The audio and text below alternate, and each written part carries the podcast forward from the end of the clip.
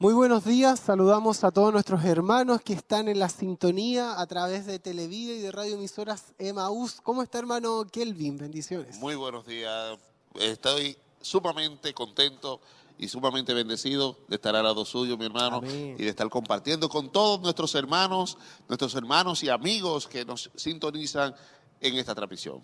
Amén, es una bendición para nosotros en este día domingo poder llevarle la transmisión a nuestros hermanos ahí a sus hogares a través de la radio, de la televisión.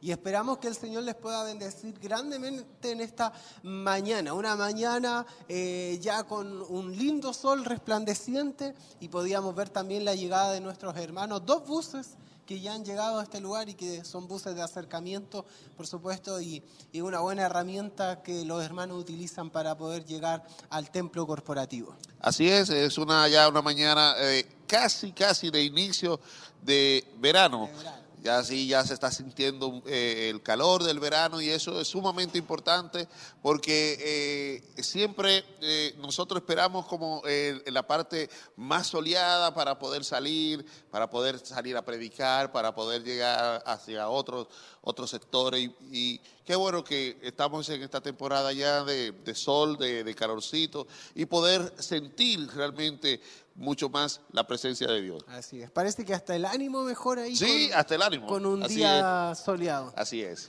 Eh, así que la invitamos para que eh, pueda llegar a este lugar, si usted viene de camino, viene escuchando la radio, ahí apresure su- sus pasos o, o ahí a, a velocidad moderada en la carretera, va a llegar de todas maneras a nuestro culto de celebración. Hoy, como siempre, estará ministrando la palabra del Señor nuestro obispo Hugo Alfonso Montesinos, ahí continuando con la serie Avivamiento. Vamos a pedirle también ahí a nuestros hermanos que, que si es que tienen el tema, nos, nos los puedan enviar para nosotros también darles a conocer ahí, a ustedes que están ahí ya el- lo que vamos a, a estar escuchando, la palabra del Señor. Así es, eh, seguimos invitando a todos nuestros hermanos, los amigos que siempre nos sintonizan, de que se mantengan en sintonía, porque hoy será un día muy especial, hoy será un día de gloria y de gozo para todos nosotros. Estaremos gozándonos en el Señor hoy en este culto de celebración.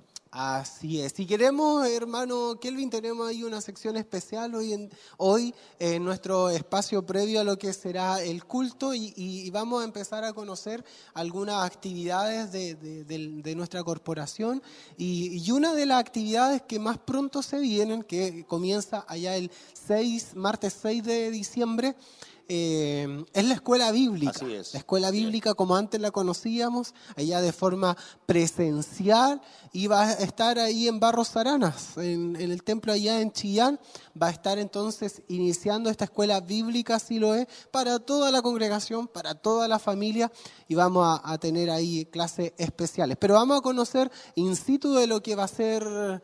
eh, esta, esta materia, estas clases de inicio de escuela bíblica. Y qué mejor con nuestro eh, director de escuela bíblica, nuestro hermano Carlos Quintana, y también quien le ayuda, nuestra hermana Sandra Montesinos. ¿Cómo está, hermano Carlos? Bien, hermano Nicolás, contento de poder estar acá ya pronto a iniciar nuestro culto de celebración. Hermana Sandra, ¿cómo está? eh, a todos los que están a través de la sintonía. Bien, eh, hermano Kelvin, ahí vamos a ir jugando algunas preguntas, vamos a ir dándole, eh, haciendo preguntas para conocer y dar información también de lo que ha sido la, la escuela bíblica. Antes de esto, antes de iniciar con la, la escuela bíblica el martes 6, eh, se ha llevado tres ciclos tres ciclos de la Escuela de Formación Bíblica, que quiso eh, proyectar de alguna manera predicadores y maestros. Cuéntenos cómo nació esta idea y, y qué nos lleva también ahora a la Escuela Bíblica. Bueno, esto nace de la necesidad que, que, que tiene la corporación. Nuestro obispo nos encomienda poder formar predicadores y maestros pensando en, en el crecimiento que esp- esperamos tener eh, de aquí a los próximos años. Creo que eh, es importante que podamos tener un, un gran número de, de hermanos y, y de hermanas preparados para todo lo que se nos viene en esta proyección de poder eh, llegar a tener eh, miles de personas acá congregándose junto a nosotros. Es por eso que eh, comenzamos este año, ya llevamos eh, tres ciclos ya comp- completados, cerramos uno el lunes, el lunes que pasó, por un lado los maestros, por otro lado los predicadores, pero todo con una, una buena respuesta y dándoles trabajo, que es lo importante.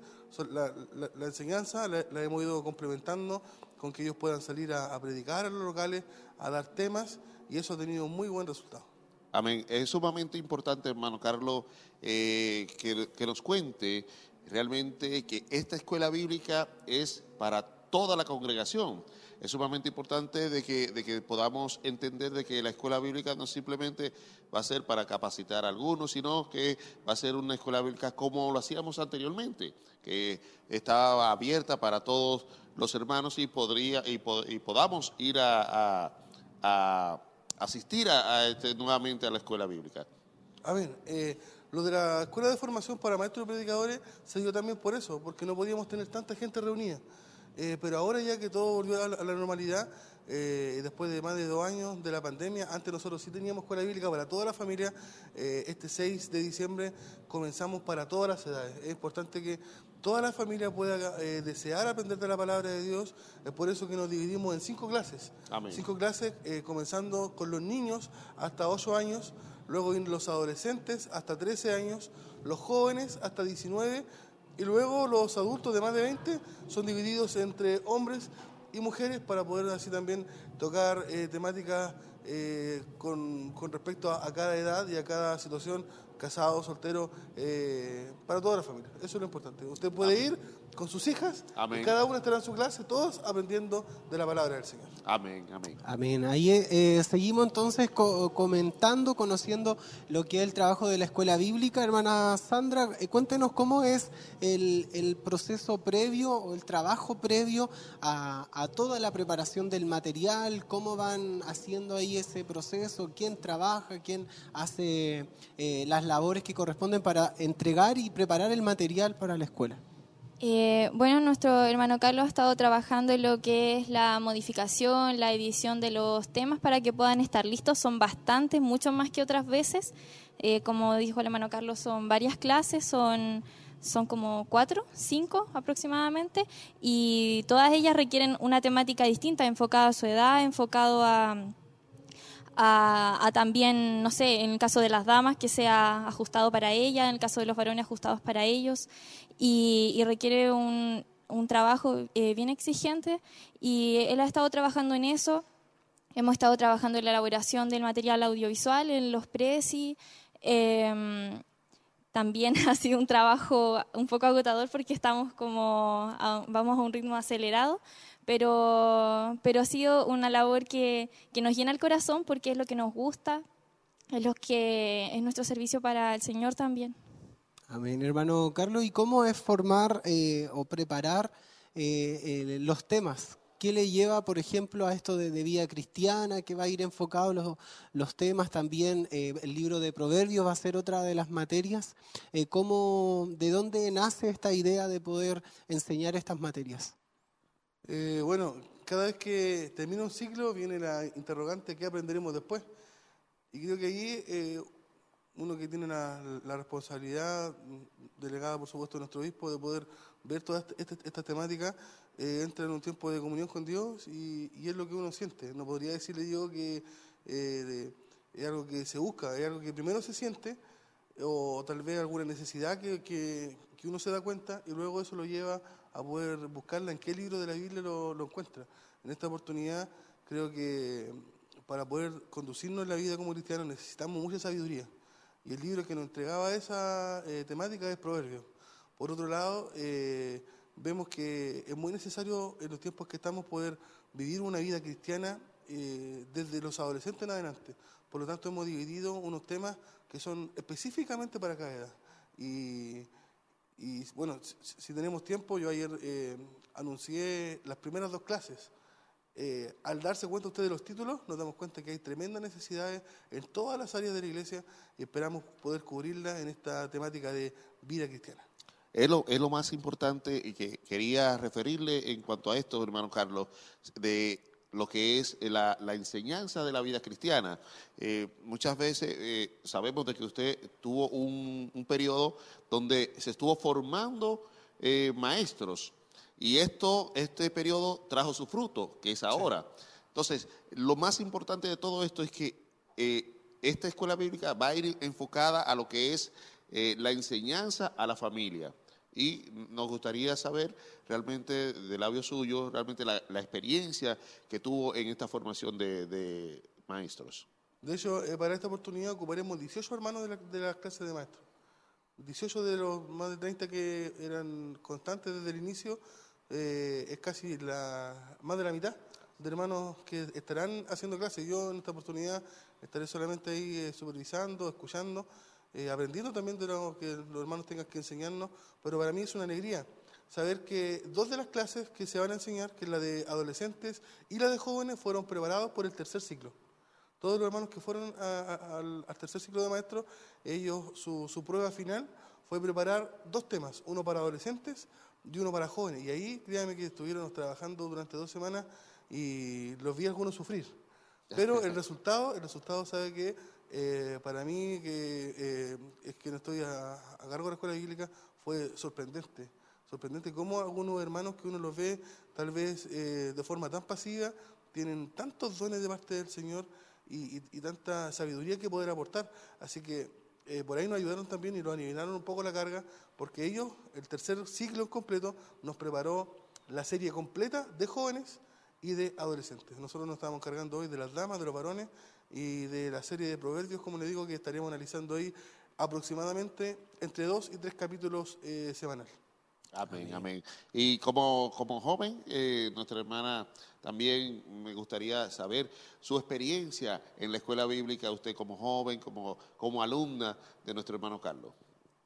Eh, sí, eh, mi experiencia ha sido muy buena, ha sido no sé, cuando en el tiempo de pandemia nos vimos como tan frenados de, de, poder asistir de forma presencial a estudiar la palabra del Señor, pero ahora comenzamos, creo que fue el año pasado, como en diciembre aproximadamente, si no me equivoco y hemos estado estudiando en estos tres últimos ciclos tantas temáticas que han sido de bendición para nuestra vida, tanto de conocimiento como lo es teología sistemática, eh, como lo es liderazgo cristiano, como algo muy práctico como lo fue consejería cristiana.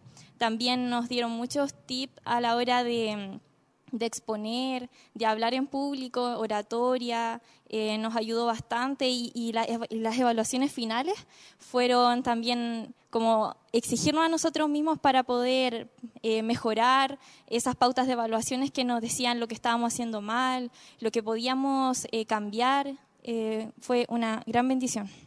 Amén, así es. Bueno, creo que todos hemos participado ahí de alguna forma en la, en la Escuela de Formación Bíblica. Y anteriormente, si usted estuvo ahí en Televida, eh, veíamos imágenes de lo que eh, fue la última presentación, eh, la última evaluación de, este tercer ciclo. Y nuestros hermanos estuvieron haciendo estas presentaciones de, de la preparación de sus temas sin duda una bendición y una experiencia bien importante. No sé si tienen alguna otra información que dar para ir ya cerrando este espacio. Antes de cerrar, eh, nos gustaría dar la, la, primicia de, los, eh, de la primera lección, de la primera lección para animar a todos nuestros hermanos que están en la sintonía, eh, desde los pequeños hasta los grandes, a participar de este 6 de diciembre. La primera lección, por ejemplo, los adolescentes, hablaremos de el tiempo, una bendición que desperdiciamos.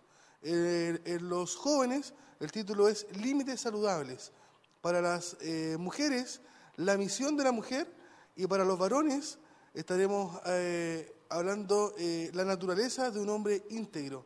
Y por el lado proverbio estaremos analizando el capítulo 1 y capítulo 2. Así que de verdad que ya que los, los, hermanos ya tienen la información, todos los maestros ya tienen las primeras lecciones, es muy interesante el poder ir a aprender porque de verdad que eh, los temas están, están muy buenos. Así que le animamos a todos nuestros hermanos de todas las edades a poder participar de la escuela bíblica presencial. Amén. Ahí entonces está toda la información que eh, nuestro hermano Carlos, nuestra hermana Sandra nos han venido a entregar y la invitación es para que entonces este 6 de diciembre a partir de las 20 horas en el templo de Barros Aranas 436 puedan asistir todos nuestros hermanos, todas las familias a poder estudiar la palabra del Señor. Muchas gracias hermano Carlos, muchas gracias hermana Sandra por su entrevista, Dios les bendiga mucho. Muchas gracias. Y ahí vamos a estar entonces aprendiendo la palabra de del Señor. Puede salir nomás desde el set. Nosotros continuamos acá con nuestro hermano Kelvin y ya estamos a segundo hermano Kelvin de dar comienzo a nuestro culto de celebración. Pronto vamos a estar dando el pase nosotros mientras le acompañamos y recuerde compartir la transmisión. Así es, lo más importante de todo esto es que usted pueda compartir esta transmisión con un amigo, con un hermano, con un vecino, con un familiar, compártala. Mientras más la comparte, más predica la palabra de Dios. Así que esté ahí atento porque a pocos minutos estaremos ya iniciando, iniciando este, este servicio de celebración que tenemos para el día de hoy. Así es, así que eh, venga con ánimo, con gozo a, a, escuchar palabra del Señor. El título del el mensaje de hoy será Levantando manos santas parte 1 y será eh, en Primera de Timoteo capítulo 2 versículo 8, levantando manos santas parte 1 de esta serie de avivamiento. Y ya estoy escuchando ahí de fondo alabanzas en el templo, ha dado comienzo entonces nuestro culto de celebración. ¿Le parece hermano Kelvin si vamos? Vamos a gozarnos. Vamos a gozarnos entonces a nuestro culto de celebración. Porque tu amor vence el temor cuando en pie estoy firme. Tu amor vence el temor cuando en pie estoy firme. Tu amor vence el temor cuando en pie estoy firme.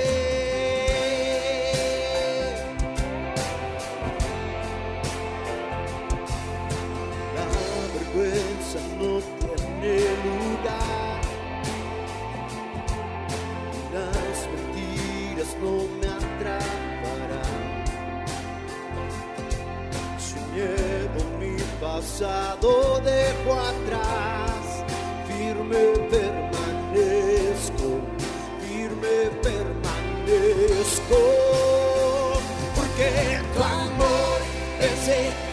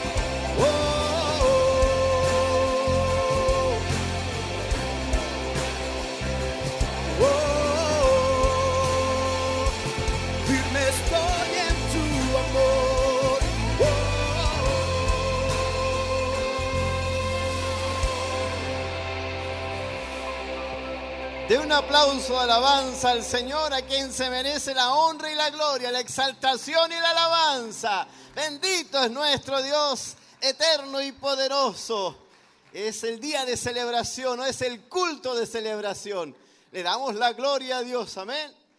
Gloria a Dios, gloria a Dios, gloria a Dios para siempre. Tome su asiento, mi hermano. Le damos la bienvenida a los hermanos y hermanas, amigos y amigas que están a través de la radio y la televisión. Sean bienvenidos al culto de celebración de hoy día domingo. Yo le invito a orar, así como usted esté, donde usted esté, le invito a tener unas palabras de adoración a nuestro Dios y poder estar comenzando, ¿verdad?, este culto de celebración. Oramos a la presencia del Señor. Padre eterno, en el nombre de Jesús, te damos gracias primero que todo, Señor. Te alabamos y te bendecimos. Te honramos, Señor, porque tu bondad ha llegado hasta nuestros días, Señor. Hasta nuestras vidas, Dios eterno y poderoso, ha llegado la salvación, Señor, a nuestras vidas. Por eso te alabamos y te bendecimos, Señor. Por eso te adoramos, te glorificamos, Señor. Porque grande y maravillosa han sido tus obras en medio nuestro. Hoy hemos venido a alabarte tu nombre, Señor, a exaltar tu nombre, Dios. Hemos venido, Señor, a exaltarte, Señor, porque tú has sido bueno durante esta semana. Porque nos has protegido, nos has bendecido, Señor. Por eso que estamos aquí, Señor, alabando tu nombre, exaltando tu nombre. Solo pedimos que tu bendición sea sobre cada uno de nosotros. Que aquel que vino triste, que aquel que vino con dificultades, Señor, se vaya bendecido. Que este día, Señor, sea un día especial para todos los que estamos aquí, para todos aquellos que están a través de la radio y la televisión. También sean bendecidos a través del poder de tu Espíritu Santo. Te lo pedimos en el nombre de Jesús, en el nombre de Jesús, en el nombre de Jesús. Amén, amén y amén. De un aplauso alabanza al Señor. Nos ponemos de pie. Cantamos junto al grupo Renuevo. Alabanzas a nuestro Dios.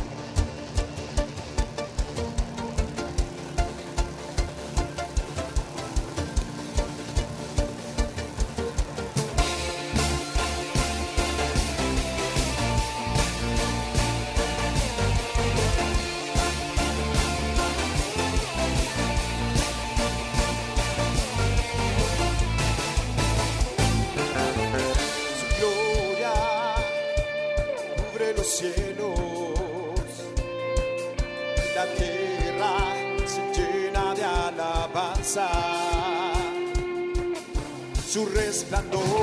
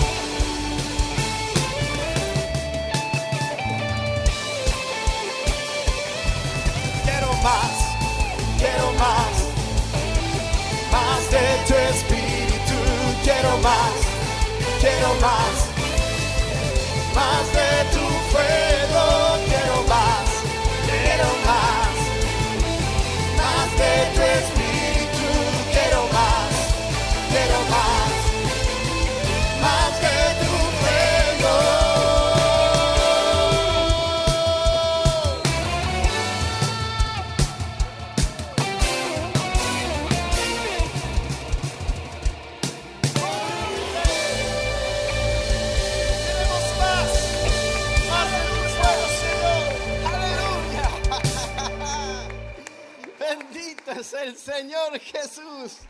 Bendito es el Señor. Dígale, quiero más, Señor. Yo quiero más. Bendito Dios, te alabamos, te bendecimos. De un aplauso fuerte de alabanza al Señor. Bendito es nuestro Dios, eterno y poderoso. Gracias Jesús. Bendito Dios, aleluya. Tome su asiento, bendito es nuestro Dios eterno y poderoso. Vamos a compartir el Salmo 124. Yo espero que usted pueda estar atento lo que dice el Salmo 124. Dice así, a no haber estado Jehová por nosotros, diga ahora Israel, a no haber estado Jehová por nosotros cuando se levantaron contra nosotros los hombres. Vivos nos habrían tragado entonces cuando se encendió su furor contra nosotros. Entonces nos habrían inundado las aguas. Solo nuestras almas hubiera pasado por el torrente hubieran entonces pasado sobre nuestras almas las aguas impetuosas. Bendito sea Jehová, que no nos dio por presa a los dientes de ellos. Nuestra alma escapó cual ave del lazo de los cazadores. Se rompió el lazo y escapamos nosotros. Nuestro socorro está en el nombre de Jehová que hizo el cielo, que hizo el cielo y la tierra. ¿Dónde está puesta nuestra esperanza? Aleluya. Es el que nos ha librado durante toda esta semana, aleluya. Nos ha bendecido durante toda esta semana, aleluya. Por eso que estamos aquí alabando su nombre, exaltando su nombre. Yo le invito a que estemos orando en esta hora. Poder darle gracias al Señor. Con sus labios usted dígale gracias, Señor. Acuérdese de todas las maravillas, de todo lo que nos escapó el Señor, de todas las cosas, aleluya, que nos pudo haber ocurrido y que Dios nos rescató. Es el momento de darle gracias a Dios a través de esta oración, bendecir su nombre y exaltar su nombre. Yo le invito que oremos a la presencia de nuestro Señor. Oramos. Padre eterno, en el nombre de Jesús, en este día hemos venido a alabarte, Señor. Hemos venido a exaltar tu nombre, hemos venido a darte gracias, Señor, aleluya. Dejamos atrás nuestras tristezas, nuestros dolores, todo aquello que está en nuestras vidas, en nuestros corazones, que es real, que está con nosotros, Señor. Pero hoy queremos darte gracias. Hoy queremos alabar tu nombre. Porque ha sido más grande tu bondad, Señor. Ha sido más grande, Señor, tu bendición. Aleluya. Que nuestra tristeza. Porque tú nos has bendecido por sobremanera, Señor. Aleluya. Grande ha sido tu misericordia para con nosotros. Grande ha sido tu bendición para nuestras vidas, Señor. Aleluya. Por eso en esta hora te queremos dar honra y gloria. Te queremos alabar tu nombre, queremos exaltar, queremos adorar, Señor, aleluya. Queremos entrar, aleluya, con alabanza a la entrada de tus atrios, Señor. Queremos exaltar tu nombre, oh Dios.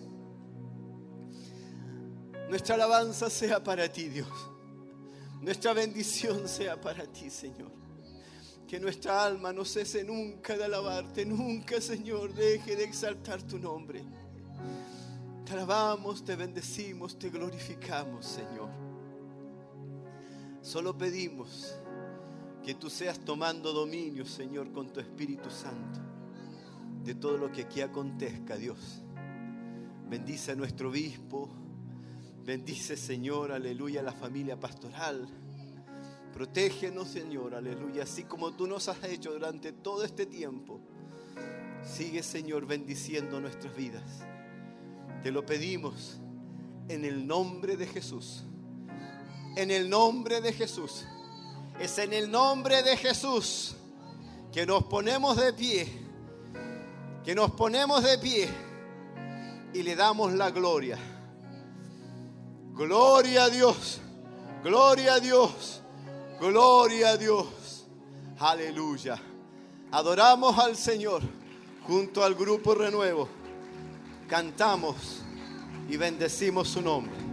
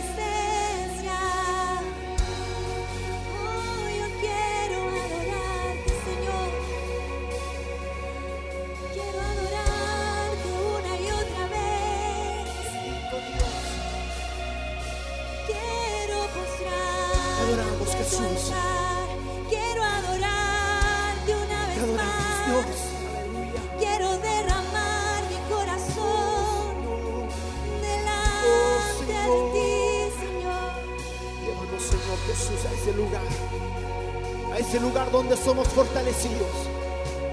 Llévanos a ese lugar donde somos levantados por tu Espíritu Santo.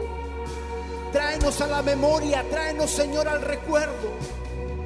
En donde Dios mío clamábamos y buscábamos tu presencia en momentos de adversidad.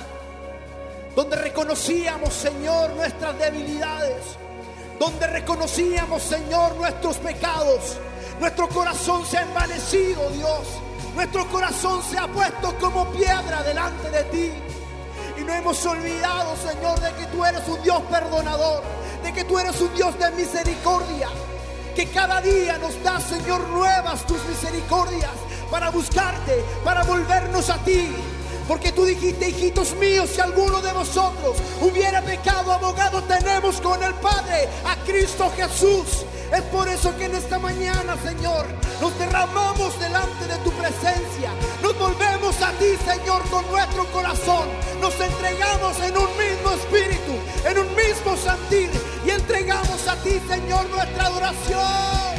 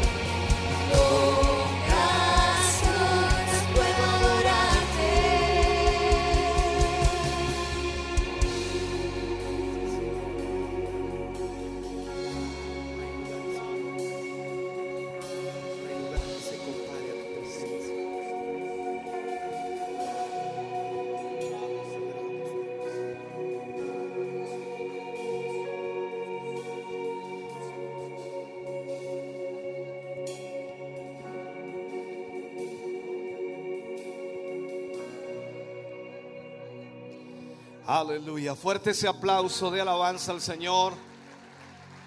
Él es digno de ser alabado, digno de ser glorificado. Maravilloso es el Señor. Damos muchas gracias al Señor. Puede sentarse mi hermano, mi hermana, Dios le bendiga. Agradecemos al Señor el poder estar hoy en esta mañana reunidos para adorar, para exaltar el nombre del Señor. Y esperamos que ya estén siendo bendecidos en este día, que la presencia de Dios esté fluyendo sobre sus vidas y que cada uno de nosotros vengamos con la disposición, no tan solo, no tan solo de, de adorar, de exaltar al Señor, sino también que Dios hable a nuestra vida, a nuestro corazón y que la palabra pueda marcar en nuestra vida algo especial. Sin duda es lo que más necesitamos hoy para poder guiar nuestra vida de acuerdo a la voluntad del Señor. Estamos agradecidos de verles, de tenerles acá y de que aparte su tiempo para poder estar aquí adorando al Señor. Saludamos también a todos nuestros hermanos que están a través de la televisión, a través de la radio, la internet, las plataformas de redes sociales, eh, a todos los que se nos unen para este culto de este día domingo. Eh, próximo domingo, si Dios así lo permite, esperamos que funcione bien, ¿no? Vamos a, vamos a adelantar el horario de culto. Eh, no va a ser fácil, se lo aseguro, ni para mí ni para usted, ya que normalmente siempre los días sábados, aunque terminamos acá temprano, pero todo lo que tengo que hacer después me lleva mucho tiempo. Anoche, por ejemplo, retorné tipo dos y media, tres de la mañana, estaba llegando a la casa y después repasar un poco el tema. Dormí como unas cuatro horas, creo que tienen que haber sido por allí. Y adelantar el horario, lógicamente, también va a traer algunas consecuencias, pero eh, la calor va a comenzar a ser más intensa en la ciudad y no queremos también que usted salga de aquí prácticamente de un sauna. Queremos que por lo menos tengamos un poquito más de, de holgura en ese sentido. Así que desde el próximo domingo en adelante, tiempo de verano, vamos a estar con nuestros cultos a las 10 de la mañana y yo espero que usted se programe, eh, coloque 20 despertadores si es necesario para que pueda llegar. Yo sé que algunos hermanos vienen de mucha distancia, algunos hermanos algo, recorren algo de 45, 50 kilómetros incluso para estar aquí, otros que tienen que levantarse muy temprano para tomar el bus por donde pasa el recorrido. Y en fin, todos tenemos que hacer esfuerzos y esperamos en el Señor que usted también pueda aprovechar al máximo eso. Amén. Lo explico de esta manera porque algunos hermanos dicen, pero ¿por qué adelantar? Estamos bien. Sí, lo que pasa es que la calor está muy fuerte y terminamos por allí por las 13.30 y a veces un poquito más, dependiendo lo que suceda en el culto. Así que por eso es importante también marcar esa realidad. Amén. Vamos a hacer una presentación de niños en el día de hoy. Vamos a presentar a Malaquías León Maldonado Montesinos. Él nació el 9 de mayo de este año 2022 y vamos a pedir a los papitos de este pequeño, nuestro hermano José Maldonado y nuestra hermana Francis Montesinos, que pasen por aquí adelante. También vienen sus hijos más grandecitos con ellos para que estemos orando también por ellos en el día de hoy. Eso es, pasen por aquí, mis hermanos.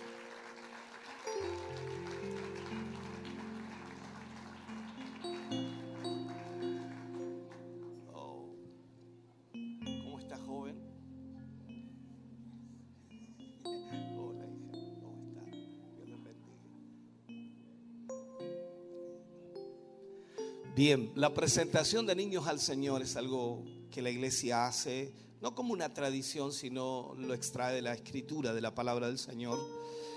Y nuestro Señor Jesús, que es el ejemplo perfecto para nuestra vida, fue dedicado al Señor a los pocos días de nacido. Y de esta manera entonces la iglesia ha tomado eh, esta dirección de presentar a los niños al Señor. La finalidad en realidad, más allá de que Dios cuide, proteja al niño en cualquier accidente, enfermedad o situación, es que los padres tienen y toman un compromiso con Dios de criar a ese niño en el temor del Señor. La crianza de los hijos es lo que Dios nos ha delegado. Más aún nos dice la escritura que herencia de Jehová son los hijos. Es como decir, el Señor nos ha prestado los hijos para que nosotros los criemos y en algún momento Él nos va a pedir cuenta de lo que hicimos con nuestros hijos. No es fácil, porque estamos en un mundo en donde nos enfrentamos a muchas situaciones y circunstancias muy complejas. Pero no hay duda de que Dios, en su amor y misericordia, nos dará la capacidad y la sabiduría para criar a nuestros hijos en el temor de Dios. Todo lo que Dios permite en nuestra vida es para nuestra instrucción, para nuestra guía. Y sin duda, a través de la palabra aprendemos lo que necesitamos para poder ministrar a nuestros hijos. Por lo tanto, cuando ustedes vienen trayendo a su pequeño para dedicarlo al Señor, ustedes están haciendo este compromiso con Dios de criarlo en el temor del Señor. Eso implica no tan solo en palabras, consejos, sino también en hechos, testimonio, vida, la cual sin duda ellos van a ir aprendiendo de ustedes. Los ejemplos que nosotros demos son fundamentales para ellos. Ellos aprenden sin palabras, pero también cuando ya requiere madurez, ellos van poniendo atención a los consejos de los padres. Y de esta manera entonces la familia comienza a crecer y comienza a extenderse de acuerdo a la voluntad del Señor. Por lo tanto, vamos a orar por este pequeño y también vamos a orar por los pequeños más grandes. Y vamos a pedir al Señor que Dios pueda obrar maravillosamente en sus vidas. La escritura nos muestra varios ejemplos. En, en- en la palabra encontramos un ejemplo, por por ejemplo de, de Ana, que estaba pidiendo un hijo al Señor por mucho tiempo y no, no podía tenerlo, era estéril. Y Dios eh, escucha la oración de Ana cuando ella dice esta palabra. Es increíble que cuando uno mira la escritura y ve que cuando Ana le dice al Señor, Señor, si tú me das un hijo, yo lo dedicaré a tu servicio. Allí Dios entonces abre la matriz de Ana para que quede embarazada y de esa manera tiene su primer hijo. Después tuvo muchos más, pero ese pequeño hijo llamado Samuel se transformó luego en el profeta para Israel, el profeta de Dios para el pueblo del Señor, ungiendo a dos reyes, uno que escogió el pueblo que se llamaba Saúl y el otro escogido por Dios que se llamaba David. De allí viene nuestro Salvador, de esa genealogía de David. Por lo tanto, vemos que Dios tiene planes y propósitos. Y cada uno de nuestros hijos, sin duda, está en las manos de Dios para un propósito especial. Ahora, esperamos Dios les dé a ustedes la capacidad y sabiduría para poder criarlos en el temor del Señor. Oremos al Señor. La iglesia se pone de pie un momento, por favor. Padre, en el nombre de Jesús, vamos ante tu presencia, Señor. Al orar por este pequeño, Señor, te pedimos tu protección, te pedimos, Señor, que tú le guardes, le cuides y le protejas en todo momento de su vida. No hay duda, Señor, que cuando un niño nace en la familia trae la alegría a toda la familia. Pero más allá, Señor, de la alegría, queremos que tu mano se mueva, Señor, en favor de sus vidas. Primeramente, protegiendo a este pequeño y así también dándoles la sabiduría a sus padres para que de esa manera puedan tomar buenas decisiones. Dales la inteligencia para que puedan aplicar, Señor, de manera correcta esas decisiones que han tomado. Y sin duda, Señor, tu palabra pueda nutrir sus vidas en todo momento para que ellos puedan traspasar, Señor, aquella instrucción a sus hijos. Padre, oramos para que tú bendigas la vida de este pequeño. Y hoy, Señor, lo presentamos a ti, lo dedicamos a tu servicio y creemos, Señor, que tú obrarás en favor de su vida. Y si tú te tardas en venir, Señor, veremos tu mano moviéndose sobre él. Gracias, Señor, por lo que harás en la vida de este pequeño. Así también oramos, Señor, por sus hermanos. Pedimos, Señor, que tu mano se extienda sobre ellos. Te pedimos por este joven, por esta señorita, Señor, para que tu mano poderosa pueda obrar sobre sus vidas. Tú sabes, Señor, las luchas y las presiones que se ejerce en este mundo, Señor, sobre nosotros como cristianos. Pero tú eres el Dios todopoderoso. Tú eres el Dios que cambia corazones y transforma mentes. Tú eres el Dios que liberta y rompe ataduras y ligaduras que puedan existir. No hay nada imposible para ti, Señor. Y yo creo en esta hora, Señor, que tu mano se extiende sobre la vida de estos pequeños, no tan solo para protegerles, sino también para tomarles, Señor, en tu mano y para tu gloria. Gracias por lo que harás, Señor, en las vidas de ellos. Y gracias por lo que harás, Señor, a través de este matrimonio. En el nombre de Jesús les bendecimos hoy para tu gloria. Amén y amén, Señor. Aleluya. Fuerte ese aplauso. alabanza al Señor.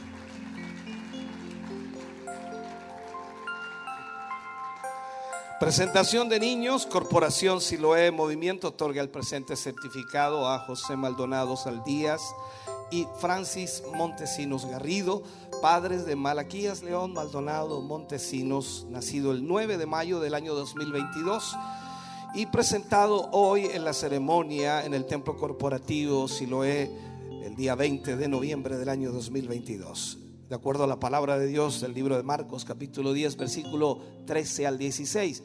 Sacamos allí una frase maravillosa, dejad a los niños, venid a mí y no se los impidáis, porque de los tales es el reino de Dios. Hermana Francis, Dios le bendiga mucho. Dios le bendiga.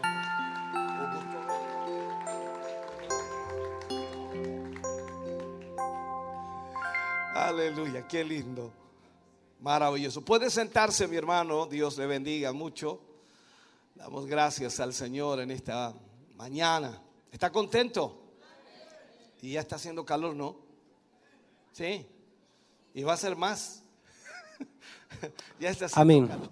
Hemos ya vivido esta primera parte, una hermosa bendición, hermano Kelvin, ya a través de la adoración, la alabanza y entonada por el grupo Renuevo. Dios ha comenzado a moverse ya en este primer espacio y continuando ahí en la palabra del, Señor, obviamente Dios también moverá su mano, nos hablará, nos ministrará. Así que confiamos en el Señor, confiamos en que su presencia hoy nos acompañe una vez más. Así es, mi querido hermano, ya comenzamos a gozarnos en esta, en esta parte, esta primera parte de este culto. Y vamos a, también a saludar a algunos hermanos que ya están en las redes, que ya están ahí enviándonos sus saludos. Por ejemplo, nuestra hermana Elita Hernández nos saluda. Nuestro hermano José Guajardo, como siempre, ahí desde Quinquegua. Dios bendiga a nuestro hermano José Guajardo. También Elena Sierra, también no- nos dice Dios le bendiga.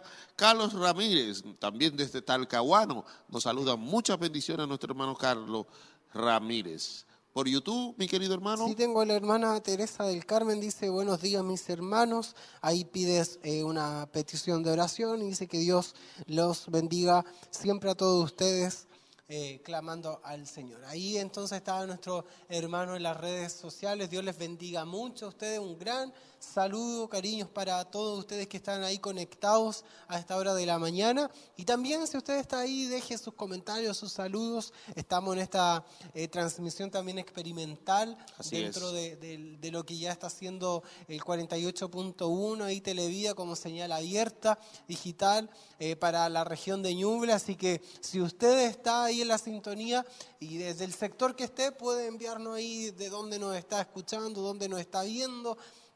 De seguro tiene la mejor calidad de imagen. Así Así, que es. esperamos que el Señor pueda eh, bendecir su vida a través de este culto, pueda bendecir su vida a través de la palabra del Señor que ya viene y yo se la voy a dar a conocer también. Tengo acá el nombre del tema que dice Levantando manos santas, parte 1.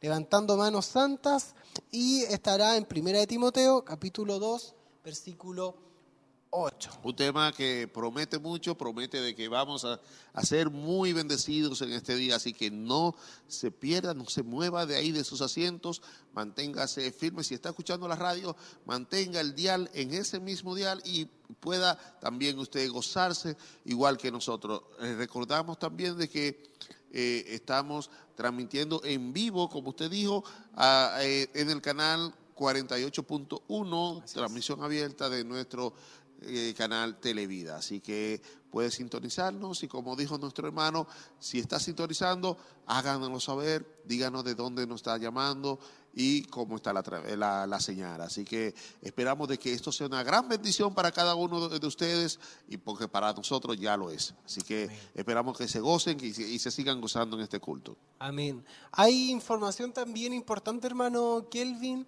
Eh, allá el día jueves, en nuestro culto de gloria esta semana, jueves 24 de noviembre, estará con nosotros nuestro conferencista Ernesto Silva. Amén. Conferencista Ernesto Silva estará trayendo también una palabra del Señor y eh, ese culto, que por lo general es allá en Barros Arana, se va a trasladar a, a este lugar en el templo corporativo por la comodidad también del estacionamiento, por el espacio. Exacto. Eh, tiene ahí también convocatoria el conferencista Ernesto Silva, así que por lo general viene un eh, más número de, de hermanos y hermanas que se congregan, vienen a escucharlo. Así que eh, venga a este lugar, la invitación es abierta, es totalmente abierta, puede llegar a este lugar. Cristo está buscando obreros hoy, es el tema de, de- que va a estar predicando este, el conferencista Ernesto Silva, así que venga a este lugar a alimentar su vida espiritual por la palabra del Señor. Y por supuesto les vamos a estar llevando la transmisión en vivo y en directo. Así es, mi querido hermano.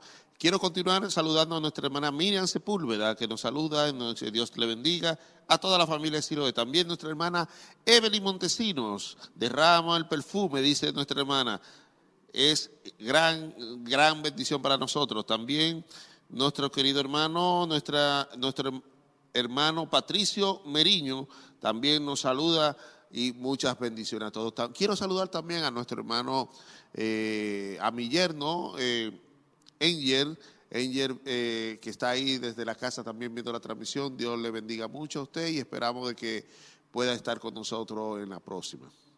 Amén. La, invitación entonces para que esté con nosotros, pueda venir a, a disfrutar de la palabra del Señor y de su presencia. Un saludo entonces para, para él y también para todos nuestros hermanos que se añaden a la sintonía. Estamos en nuestro culto de celebración en vivo y en directo en este espacio ahí desde los estudios de Televida. Ya vamos a estar continuando con nuestro culto de celebración. Recuerde que estamos hoy en vivo y en directo y esperamos que eh, pueda ser de mucha bendición para usted. Levantando manos santa será el tema del día de hoy.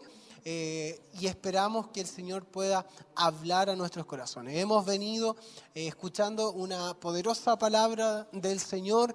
Estos últimos temas han sido pero una tremenda bendición para nosotros y esperamos, confiamos en el Señor, estamos seguros que esta tampoco será la excepción. Dios nos hablará una vez más, ministrará a nuestro corazón. Él habla a tiempo, en el tiempo, y fuera de tiempo está eh, siempre ministrándonos y, y- y hablando de, eh, a nuestra vida espiritual en todos los aspectos. Amén. Vamos a gozarnos en el servicio Amén. y, y seguir entonces con las alabanzas del Amén. Grupo Renuevo.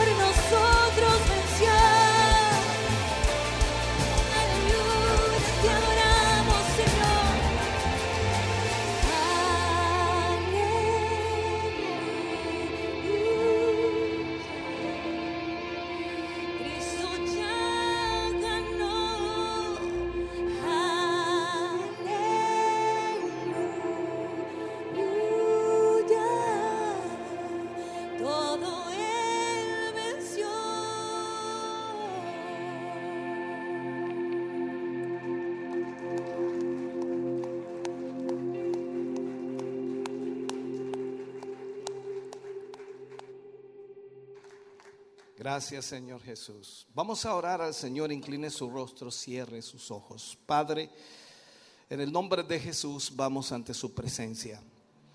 Agradecemos primeramente, Señor, a quienes hoy han ofrendado, a quienes hoy han entregado de acuerdo a lo que tú les has bendecido y prosperado. Gracias, Señor, porque tú has sido bueno, maravillosamente bueno. Y tú has puesto en la mano de tus hijos, Señor, la bendición económica, no tan solo para su familia, para su hogar, sino también para retribuir, Señor, en alguna manera tu obra. Así también a quienes han diezmado, Señor, tú les has prosperado y les has bendecido. Y cada uno de ellos da, Señor, quizás ni siquiera de lo que les sobra, sino de lo que también les hace falta. Pero allí ven, Señor, la mano tuya obrando. Porque la fe es puesta a prueba. Y cuando tus hijos y tus hijas dan para tu obra, ofrendan, diezman, Señor, la fe es puesta a prueba. Y sin duda, tú eres el Dios que obra milagros y hace prodigios.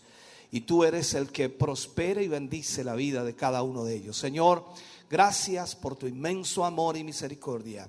Gracias por lo que tú has hecho en la vida de cada uno de ellos. Y te pedimos y te rogamos, Señor, que tu mano poderosa sea obrando y sea multiplicándoles en sobremanera. Para la gloria de Dios. Amén y amén, Señor.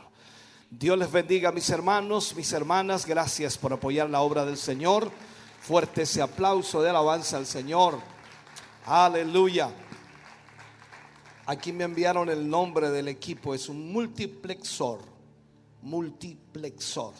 Es el que hace que los canales funcionen. Dos, tres, cuatro, cinco canales dependiendo con el mismo transmisor. Es el multiplexor. Así que si quiere por ahí buscarlo, googlearlo, véalo, va a encontrarlo más caro. Esto es así. Bien, vamos a adorar el nombre del Señor y a preparar ya nuestro corazón para la palabra del Señor. ¿Cuántos ya quieren oír palabra de Dios? Recordarles que estamos en esta serie de avivamiento y esperamos en el Señor que Dios hable a nuestra vida en esta mañana una vez más. Cantamos, adoramos al Señor y preparamos nuestro corazón para esa palabra. Póngase de pie y adoremos juntos al Señor.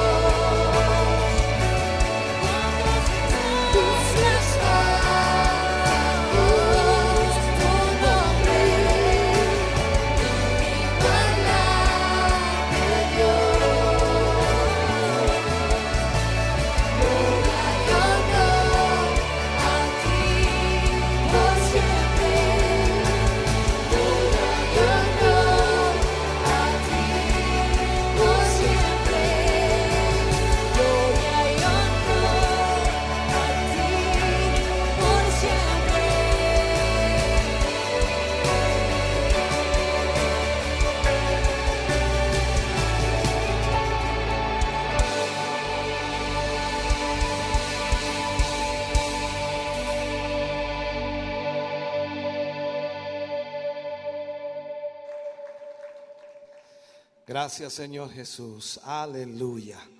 Vamos a ir a la palabra de Dios en esta mañana y vamos a ir al libro de Timoteo. Primera de Timoteo, capítulo 2, versículo 8. Primera de Timoteo, capítulo 2, versículo 8.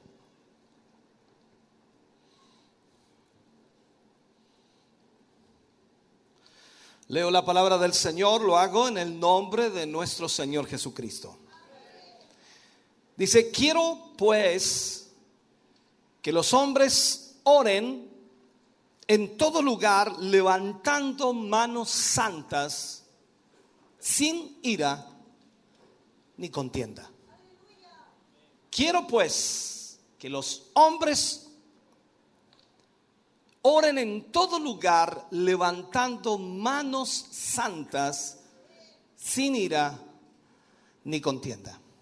Oremos al Señor. Padre, en el nombre de Jesús, vamos ante tu presencia en esta hora y te rogamos, Señor, que nos guíes al predicar, al ministrar hoy tu palabra. Que cada uno de tus hijos aquí presentes, Señor, que van a recibir esta palabra puedan estar atentos a ella y que al mismo tiempo, Señor, tu gracia divina pueda obrar. Fluya tu espíritu tocando corazones y vidas, Señor, y de esa manera guiándonos a tu propósito y a tu voluntad. Pedimos eso en el nombre de Jesús. Amén y amén, Señor. Fuerte ese aplauso de alabanza al Señor. Aleluya. Gloria a Dios. Puede sentarse, Dios le bendiga, mi hermano querido. Vamos a hablar hoy y usar como, como título a este mensaje, levantando manos santas, levantando manos santas. Estamos hablando acerca de avivamiento y avivamiento tiene muchas áreas las cuales deben ser tratadas para que podamos entender cómo sucederá el avivamiento. Lo que hemos aprendido ya en las lecciones anteriores es que el avivamiento no es una intervención humana, sino una intervención divina. Dios es el que provoca el avivamiento, no es el hombre, por nada que haga. Dios es el que trae el avivamiento. Ahora, este texto que acabamos de leer en realidad habla sobre la oración que prevalece, la oración que prevalece. Cuando miramos la escritura encontramos allí un ejemplo que puede ser usado como para poder entender esto, el encuentro de Jacob con Dios en Peniel, el encuentro de Jacob con, Dios. Es la primera instancia, increíblemente, en la que un hombre, un hombre ha tenido victoria con Dios. Un hombre ha tenido victoria con Dios. Entonces ahí encontramos en el libro de Génesis capítulo 32 que habla acerca de esta historia, dice que Jacob llega al límite de su camino. Y Jacob tenía que enfrentarse con Esaú, ya que Esaú venía a su encuentro, no para saludarlo ni para darle la bienvenida, sino que venía contra él. Y de esa manera entonces se iba a enfrentar a su hermano. Y Esaú venía con 400 hombres armados. Y ellos, por supuesto, vienen con el propósito de vengar a Esaú por haberle robado Jacob la primogenitura. Esa noche, Jacob luchó con el ángel de Dios. Y el ángel de Dios le dice a Jacob en una de las frases, déjame porque raya el alba. Y Jacob le respondió, no te dejaré si no me bendices. O sea, aquí podemos ver entonces a un hombre que estaba decidido a recibir la bendición. Decidido a recibir la bendición. Y es el hecho entonces que él recibió la bendición. De acuerdo a lo que vemos en la historia, él prevaleció con Dios. No contra Dios, sino con Dios. Y la respuesta a esa oración de Jacob, a esa petición de Jacob, fue dada. Nosotros vemos aquí cuando en Génesis capítulo 32, por allí por el 24 y el 40 está todo este diálogo. Allí dice el ángel, no se dirá más tu nombre Jacob, sino Israel. Eso lo enseña la escritura. Porque has luchado con Dios y con los hombres y has vencido. Ahora, imagínese usted, hermano querido, imagínese yo. Imaginémonos un momento que nosotros oramos, pedimos, clamamos, suplicamos, en fin, y logremos tener victoria en lo que pedimos. Aquí está registrada entonces toda la historia en este capítulo 32 de cuando el hombre por primera vez, por primera vez, verdaderamente prevaleció con Dios. Jacob prevalece con Dios porque obtuvo de Dios lo que buscaba.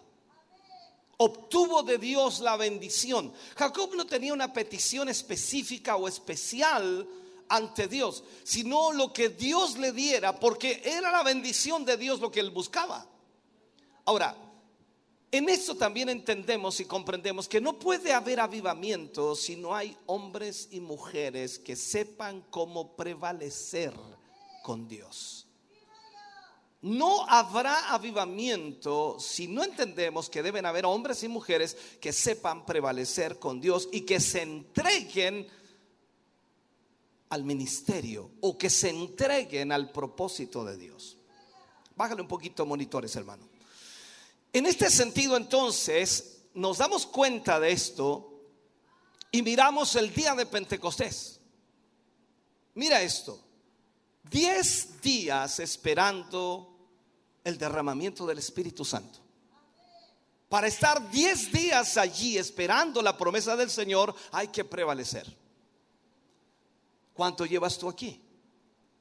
Pongámoslo en esa medida. ¿Cuánto llevas tú aquí? una hora, hora y media, depende de la hora que hayas llegado. Vamos a estar dos horas, dos horas y medias, tres horas. Ellos estuvieron diez días.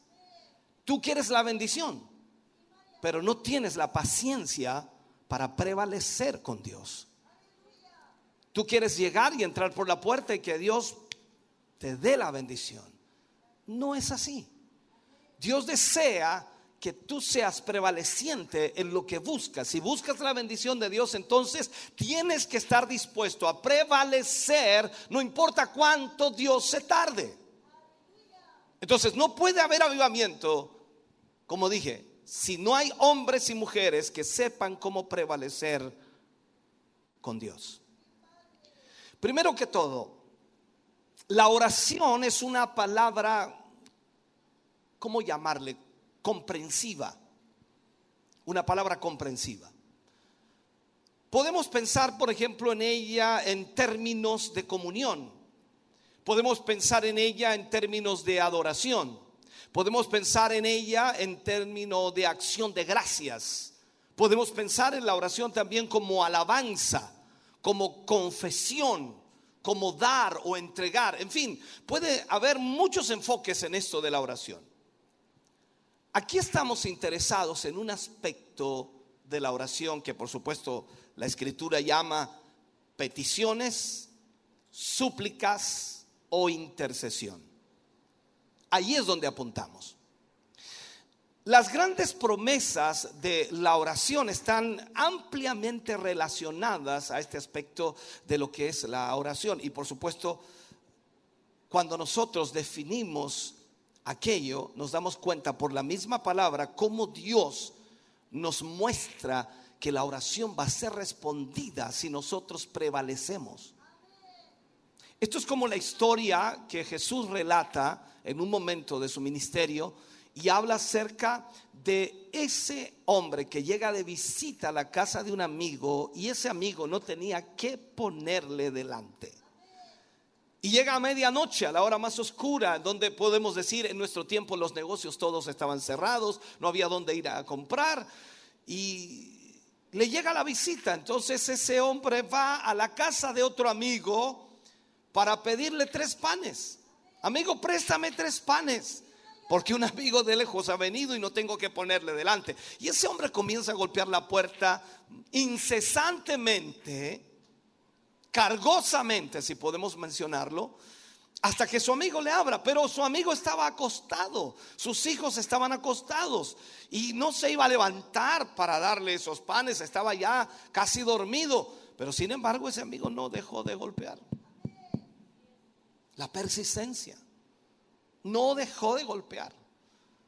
Y la Biblia dice que ese amigo que estaba acostado se levantó y no tan solo le dio pan, sino todo lo que necesitara. Este tiene que haber pensado, dijo, si mejor le doy pan, le doy queso, le doy, como dice, azúcar, le doy té, le doy café, le doy todo, porque si no va a venir a golpear de nuevo que le faltó algo.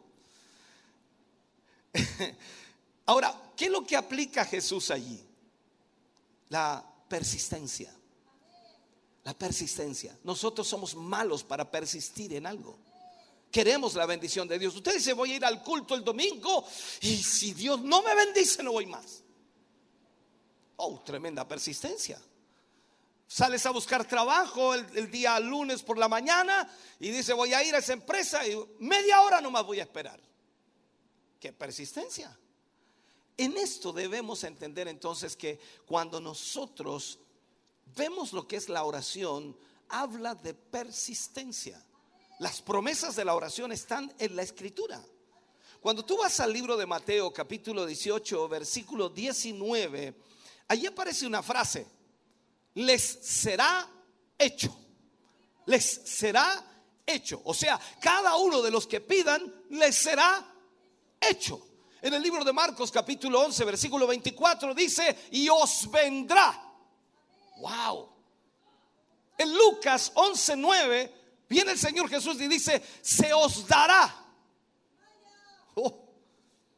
Luego ahí en el libro de Juan capítulo 15, versículo 7 dice, os será hecho.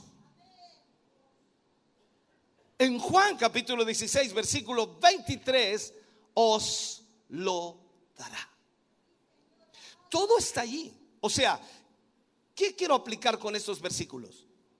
Estas, estas muchas escrituras, ¿qué es lo que confirman? Confirman que es el deseo de Dios o la intención de Dios que sus hijos no solo pidan, sino que obtengan lo que piden.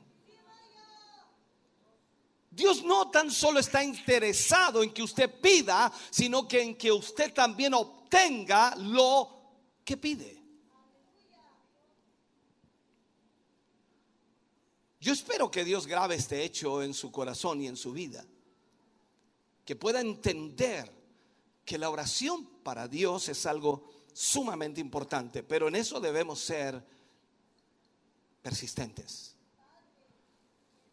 Debe ser grabado en nuestro corazón esto, como fue grabado sobre las páginas de la palabra de Dios.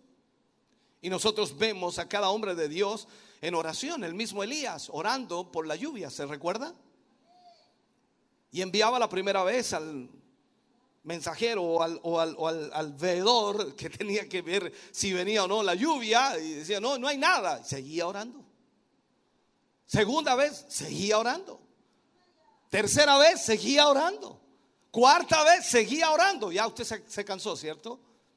Quinta vez seguía orando, sexta vez seguía orando, séptima vez dice, veo una nube como la palma de la mano de un hombre. Se levantó Elías, dijo, ahí viene la lluvia.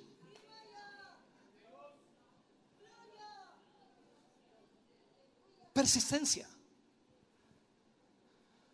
Ahora, entendamos esto, si vamos a abrir una iglesia y si vamos a llevar la luz de Dios a ese territorio que en sí es un territorio enemigo, y eso debemos entenderlo, donde los demonios y los gobernadores de las tinieblas y el reinado de Satanás está allí por largo tiempo, vas a tener que salir a ese, a ese lugar con la decisión de ser persistente y vas a tener que luchar contra ese enemigo y vas a tener que saber lo que es prevalecer con Dios. ¿Por qué? Porque no puedes esperar que todas las cosas te lleguen en una bandeja.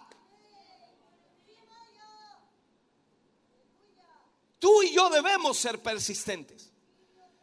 Nosotros decimos que creemos en un Dios grande, pero parece que esa frase la aplicamos tan mal y pensamos que Dios tiene que hacerlo todo porque Él es grande. No, Él quiere que nosotros también participemos en esto y con nuestra fe, con nuestra persistencia, le demostremos a este mundo que hay un Dios grande que responde a sus hijos y que trae la bendición que sus hijos están proclamando.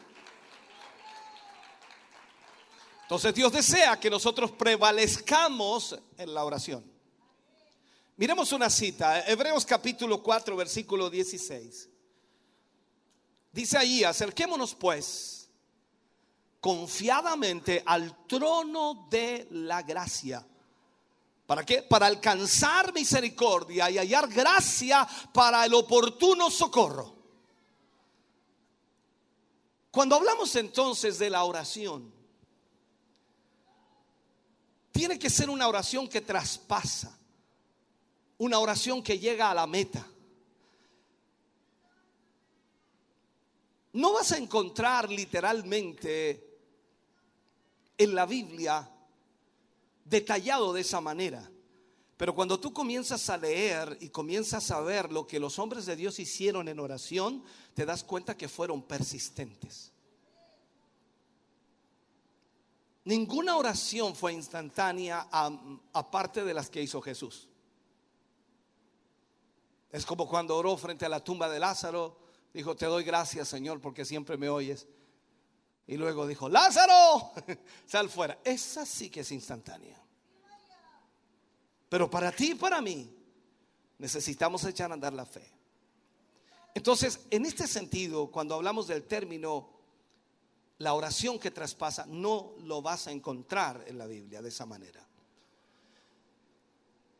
Algunas veces la oración es usada en el sentido de prevalecer con Dios y tal como lo vemos con Jacob y tal como lo vemos en muchos otros casos de hombres de Dios que fueron prevalecientes en lo que estaban haciendo, insistentes.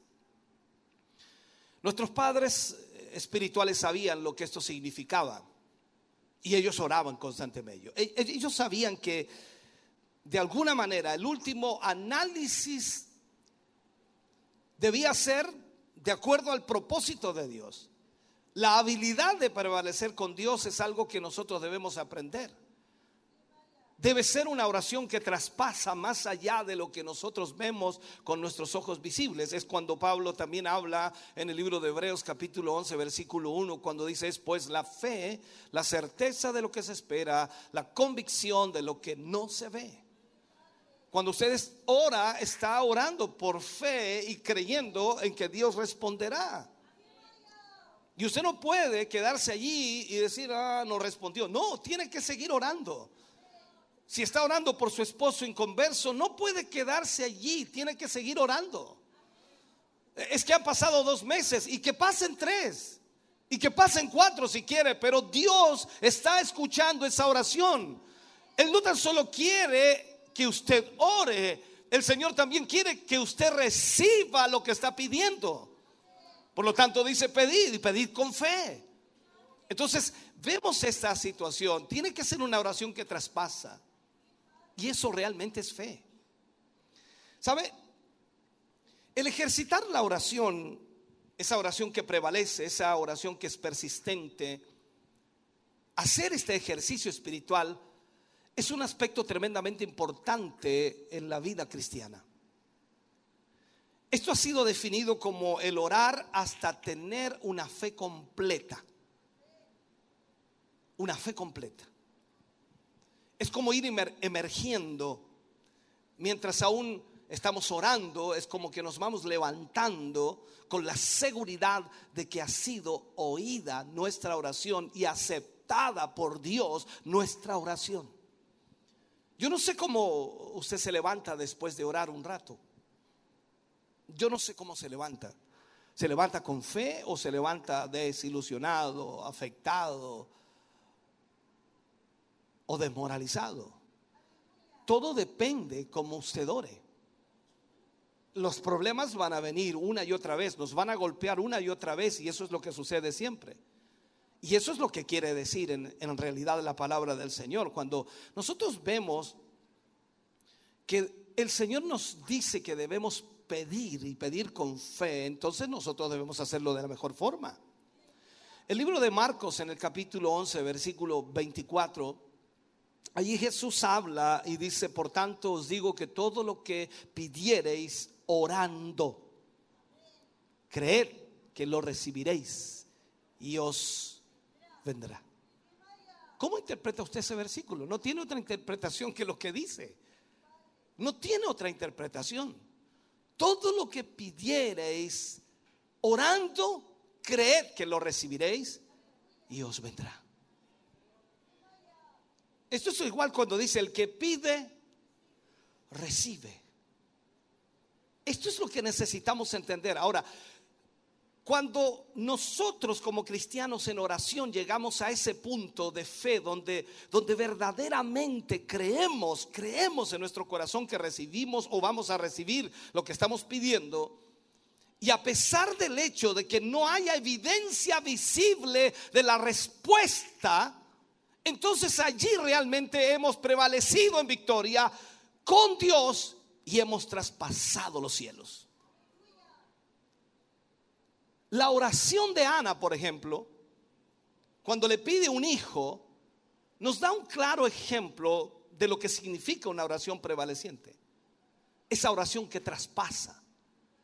Ella estaba en amargura de alma. Eso es lo que dice la escritura en 1 Samuel 1.10. Estaba en amargura de alma y oró al Señor y lloró.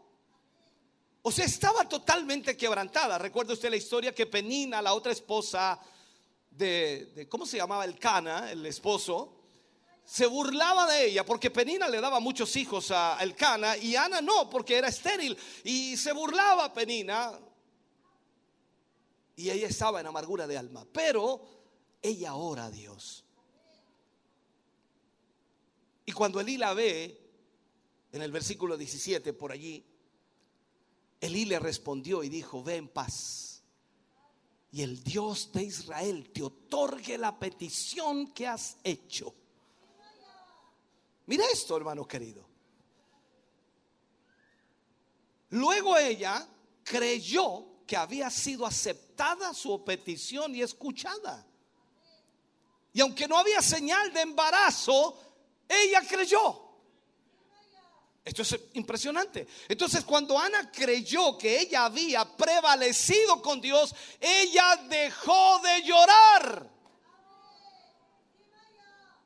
Y ella dejó de orar por este asunto.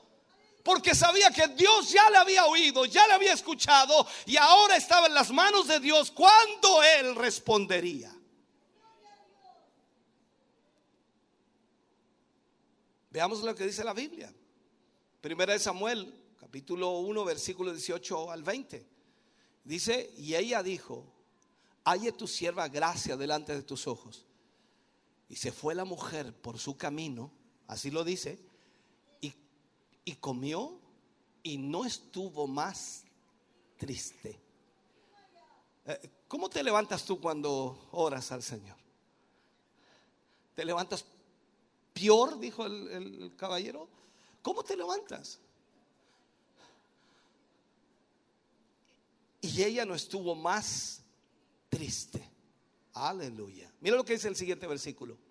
Y levantándose de mañana, adoraron delante de Jehová y volvieron y fueron a su casa en Rama. Y el Cana se llegó a Ana, su mujer, y Jehová se acordó de ella. Uh.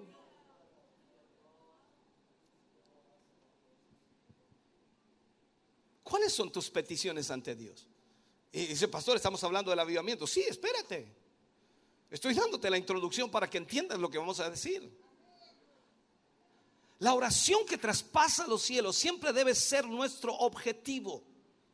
Pero Dios puede a veces permitir ver las respuestas antes de que estemos conscientes del hecho de que hayamos, por supuesto, prevalecido.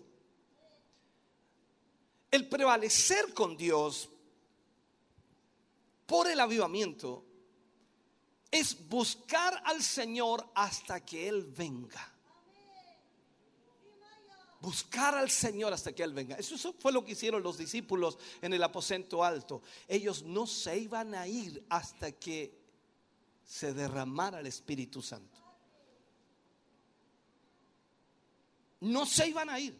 Esto es como Jacob. No te suelto hasta que me bendigas. Ay, tú decides, yo no te suelto. Suéltame, tengo que irme. No, yo no te suelto hasta que me bendigas. O sea, imagínate, vienes al culto. Yo no me voy del culto hasta que me bendiga. Ahí y tú dices, ay, no, párale, párale, pastor. Yo tengo que irme a la una, tengo que irme a la una y media. No, pastor, yo almuerzo a las dos. ¿Te, das cuenta de lo que te estoy diciendo? La iglesia quiere avivamiento, la iglesia quiere que Dios derrame y viene una hora, dos horas eh, y quiere que Dios haga todo. No, no, no. Él quiere que tengamos una fe que prevalezca. Que tengamos una oración y una petición en nuestro corazón a Dios de que Él derrame su avivamiento, pero para eso nosotros tenemos que estar dispuestos a esperar hasta que Él venga.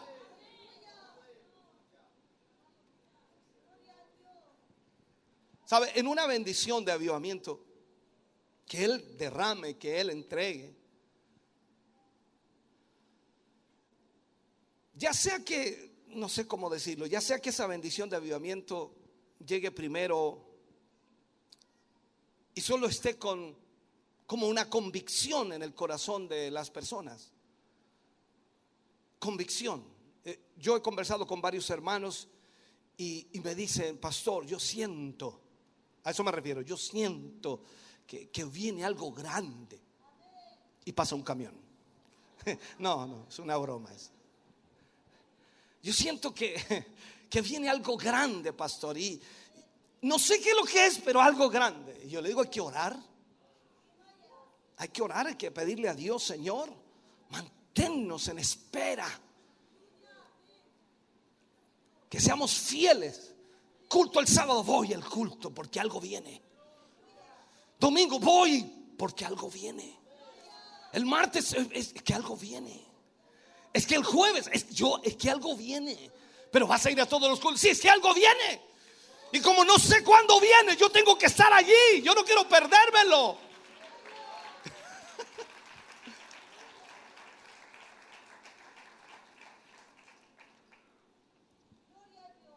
Puede venir también en una manifestación plena de su gloria y de su poder. Y nosotros lo observamos. Y no hay duda. Y algunos van a ser bendecidos sin que nunca oraron, sin que nunca pidieron. Porque a veces sucede así. El Señor se fluye, se derrama y son tocados algunos que ni siquiera estaban de acuerdo. Porque Dios actúa de mil maneras.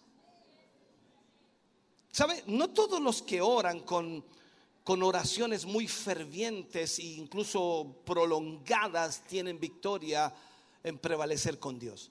No significa que su oración tiene que ser prolongada para prevalecer con Dios, sino significa que tiene que tener una oración en fe. Tenemos que prestar atención. Eh, No todos, aunque parezcamos ser muy fervientes en el Señor, no significa que esa oración va a ser respondida totalmente. Ahora, yo quiero que comprenda algo, que aunque sean oraciones prolongadas o no prolongadas, no todos, repito, no todos tienen victoria en prevalecer con Dios. Porque aquí está la fe de por medio. Podemos hacer oraciones repetitivas, oraciones que sencillamente cualquiera las puede hacer. Es como dice, te damos gracias, oh Señor, por... el-". Estoy cantando el almuerzo, ¿no? Y podemos hacer todo eso porque es mecánico, porque es aprendido y que no tiene ninguna realidad con el corazón. Cuando miramos la escritura hay muchos ejemplos. Oigan, tengo un bombardeo de ejemplos aquí. Cuando leemos, por ejemplo, de, Moab, en Isaías capítulo 16, versículo 12, allí tenemos un ejemplo tremendo. Dice, cuando apareciere Moab cansado sobre los lugares, mire lo que dice, sobre los lugares altos, cuando venga a su santuario a orar, no le valdrá. Mira lo que está enseñando ahí el Señor. O sea, tenemos, tener, tenemos que tener cuidado cómo oramos. La razón aquí no era porque él no era, o no, Moab no era la raza eh, escogida de Dios, el pueblo escogido de Dios, sino que Dios vio, en otro versículo lo dice, versículo 6, vio la arrogancia y su altivez. Entonces dijo, a esto yo no los oigo, a esto yo no los escucho. La arrogancia y la altivez. A veces nosotros cometemos ese grave error de conversar de tú a tú con el Señor. Cuando Él dice claramente en la Escritura que el que viniere con un corazón contrito y humillado, no lo despreciará el Señor. Entendamos esto. Hay muchos impedimentos mencionados en las escrituras, en la palabra de Dios, eh, que son razones específicas para que la oración no sea contestada, no sea respondida. Y esos son los factores básicos. Cuando nos acercamos a Dios, debemos tener en cuenta esos factores o debemos considerar esos factores para que nuestra oración sea oída por Dios. Debemos estar acorde al propósito y a la voluntad de Dios. Si queremos prevalecer con Dios, vamos a tener que tratar con todo lo que no esté de acuerdo a la voluntad de Dios. O con todo lo que nuestra vida pueda impedir que nosotros prevalezcamos con Dios. O sea, tenemos que tratar con ello. Si nosotros observamos la condición en la palabra de Dios que incluye, por supuesto, todo, cuando David pregunta, y vamos al versículo, cuando David pregunta, dice, ¿quién subirá al monte de Jehová? Yo sé que todas las iglesias quieren estar en el monte de Jehová y aquí estamos en la presencia de Dios, aquí estamos en la gloria de Dios y aquí está la presencia de Dios. ¿Y quién vive? Y su nombre, gloria. Pero David pregunta, ¿quién subirá al monte de Jehová? Y coloca otra pregunta, ¿quién estará en su lugar santo? Y él responde, el limpio de manos y puro de corazón. Ah. ¿Sabe? En esa respuesta David pone delante de nosotros la condición que lo incluye todo para llegar a Dios. Mucha gente piensa que Dios se va a mover en su vida porque tiene problemas. Todo el mundo tiene problemas. Muchos piensan que Dios se va a mover en su vida porque tiene necesidades. Todo el mundo tiene necesidades. Se va a mover en su vida porque está enfermo. Todo el mundo está enfermo. O sea, estoy dando un énfasis en esto. Dios no se mueve porque tengas un problema. Dios se mueve porque tú estás en la condición que Él quiere que tú estés para entrar en su presencia. ¿Quién estará en su lugar santo? ¿Quién subirá al monte de, Jehová? El limpio de manos y puro de corazón. Y esto es verdad, hermano querido, en todos los aspectos de la oración. Pero especialmente, especialmente en la oración intercesora. Nosotros no podemos interceder con un corazón altivo, con un corazón orgulloso. No podemos interceder con un corazón egoísta. No podemos interceder con un corazón con odio. No podemos interceder con celos, amarguras y raíces de amargura en nuestro corazón. No podemos hacerlo. No se puede. El hombre cuyas manos están limpias. Yo todos los días de una u otra manera escucho, lávate las manos. No para mí, sino que siempre para los niños chicos. Lávate las manos. Lávate las mira, mira lo que estoy tomando. Lávate las manos. Que las manos estén limpias. Y el hombre cuyas manos están limpias, cuyo corazón es puro, ha cumplido todas las condiciones básicas para la oración que prevalece. Número uno, déjeme darle esto. Aquel hombre es un hombre justo. Y la Biblia dice que la oración eficaz del justo puede mucho. El hombre del lim- limpio de manos y de corazón puro es un hombre justo. Y la oración del justo puede mucho. O sea, interceder es defendernos en la corte del cielo contra nuestro adversario el diablo. Esto es como, hago un una similitud de lo que le estoy tratando de graficar. Es como que usted va a la corte del cielo y el juez es Dios, Jesús es nuestro abogado y el diablo es el abogado contrario, es el que acusa nuestra vida. Y estamos defendiendo en el cielo nuestra reputación. Es como la viuda en la parábola. En Lucas 18:3, hazme justicia de mi adversario, le decía. Pero el adversario está también en la misma corte para acusarnos. Él está allí como el acusador de nuestros hermanos, conforme a Apocalipsis capítulo 12, versículo 10. Y por supuesto, cualquier injusticia, cualquier injusticia que Él pueda encontrar en nosotros, en ti o en mí, va a fortalecer su caso en nuestra contra. Y eso va a servir para que seamos derrotados en el altar de la oración que prevalece. ¿Qué te estoy diciendo, hermano querido? Tú no puedes tener una oración prevaleciente cuando en tu corazón hay amarguras, odio, rencores, celos, envidias. Cuando tus manos no están limpias, cuando tu corazón no está puro. No puedes tener una oración prevaleciente. Porque ante Dios, ante Dios no estás bien. Y Dios no puede oírte. Es como Moab, no podía ser oído, no lo iba a escuchar, no le serviría de nada.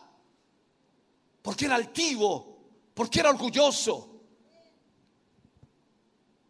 El juez de toda la tierra no puede, no puede vindicar, si lo puedo decir así. Vindicar significa defender o exculpar a una persona eh, que ha sido injustamente atacada. No puede incul- o sea, no puede disculpar o exculpar a esa persona porque lastimosamente el enemigo dirá es que este es mentiroso.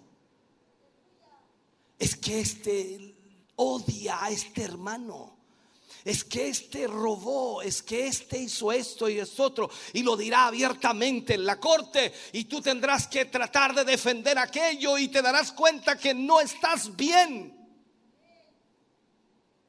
O sea, Dios no puede vindicar, vuelvo a insistir, o restaurar a un desobediente a la ley de Dios. Por tanto, si el, si el que suplica quiere ganar el juicio, escúchame bien, debe tener un caso irreprensible que pueda ser investigado y no le encontrarán absolutamente nada.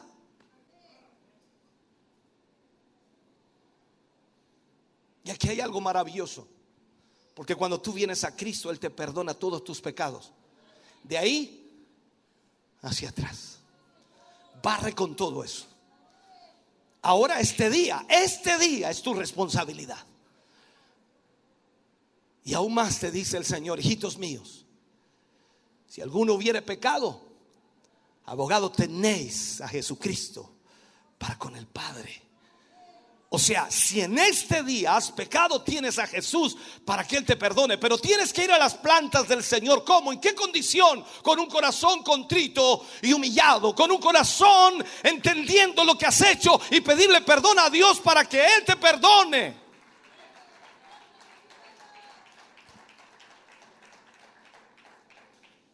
La fuerza de nuestra apelación debe descansar en el hecho de que somos justos.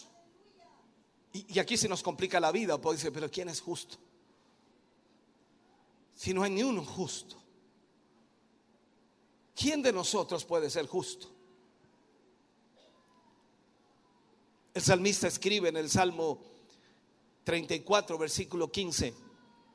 Los ojos de Jehová están sobre los justos y atentos los oídos al clamor de ellos.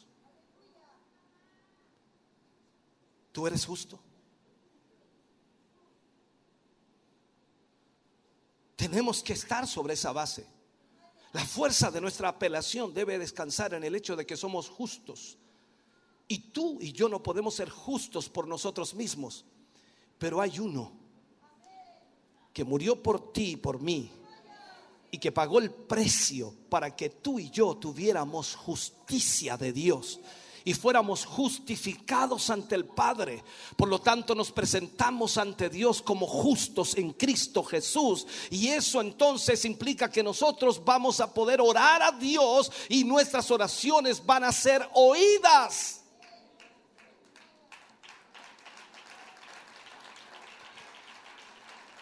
Ahora, déjame profundizar un poco más en esto. Creo que es necesario. ¿Quiénes son los justos? ¿Quiénes son los de corazón puro? Solo aquellos que en arrepentimiento se han vuelto de sus pecados. No permanecen en sus pecados, se han vuelto de sus pecados. Han abandonado su propia justicia y en fe se sujetan a la justicia de Dios. ¿Me estás oyendo?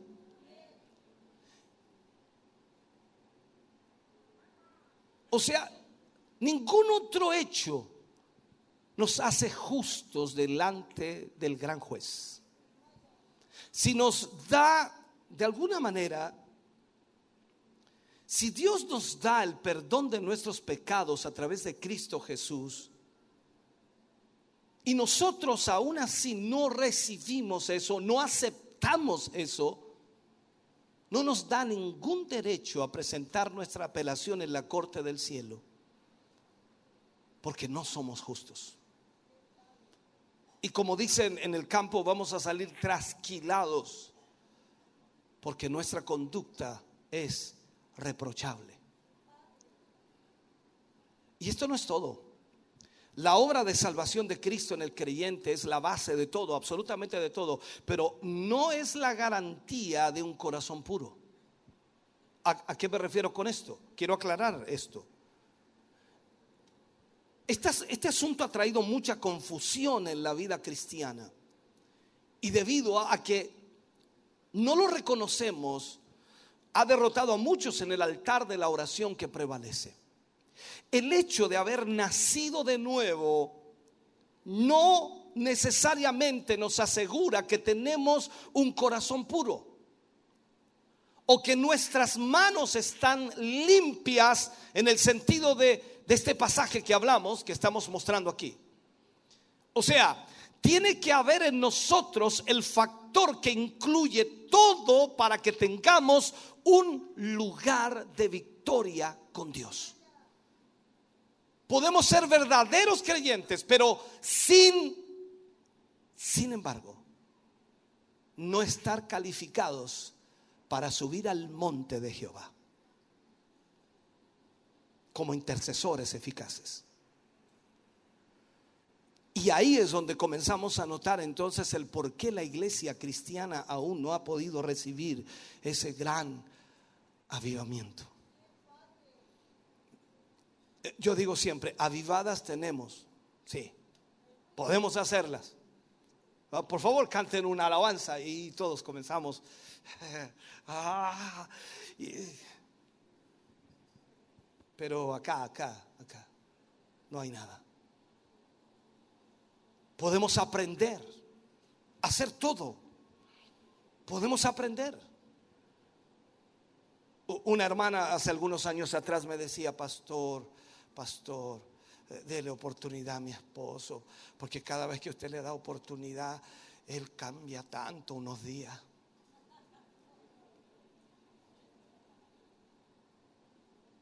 Unos días. Entonces algunos para mantenerlos eh, en línea hay que darles oportunidad todos los días, todos los días, todos los días, todos los días, porque si dejas de darles... Eh,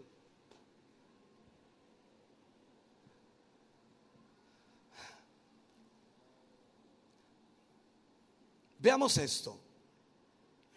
Lot es descrito en segunda de Pedro capítulo 2 versículo 7, es descrito allí como un hombre justo.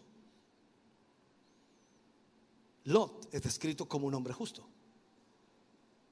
Pero cuando Dios buscó un intercesor o buscó una persona con la cual hablar para decir lo que estaba por hacer, o cuando buscó una persona para que se parara en la brecha por Sodoma, para que él no la destruyera, escogió a Abraham. O sea, el intercesor en cierta manera entonces era Abraham y no Lot, aunque se le llamó justo. Entonces haríamos muy bien en notar que Abraham hizo mucho más por Sodoma desde afuera que el mismo Lot desde adentro.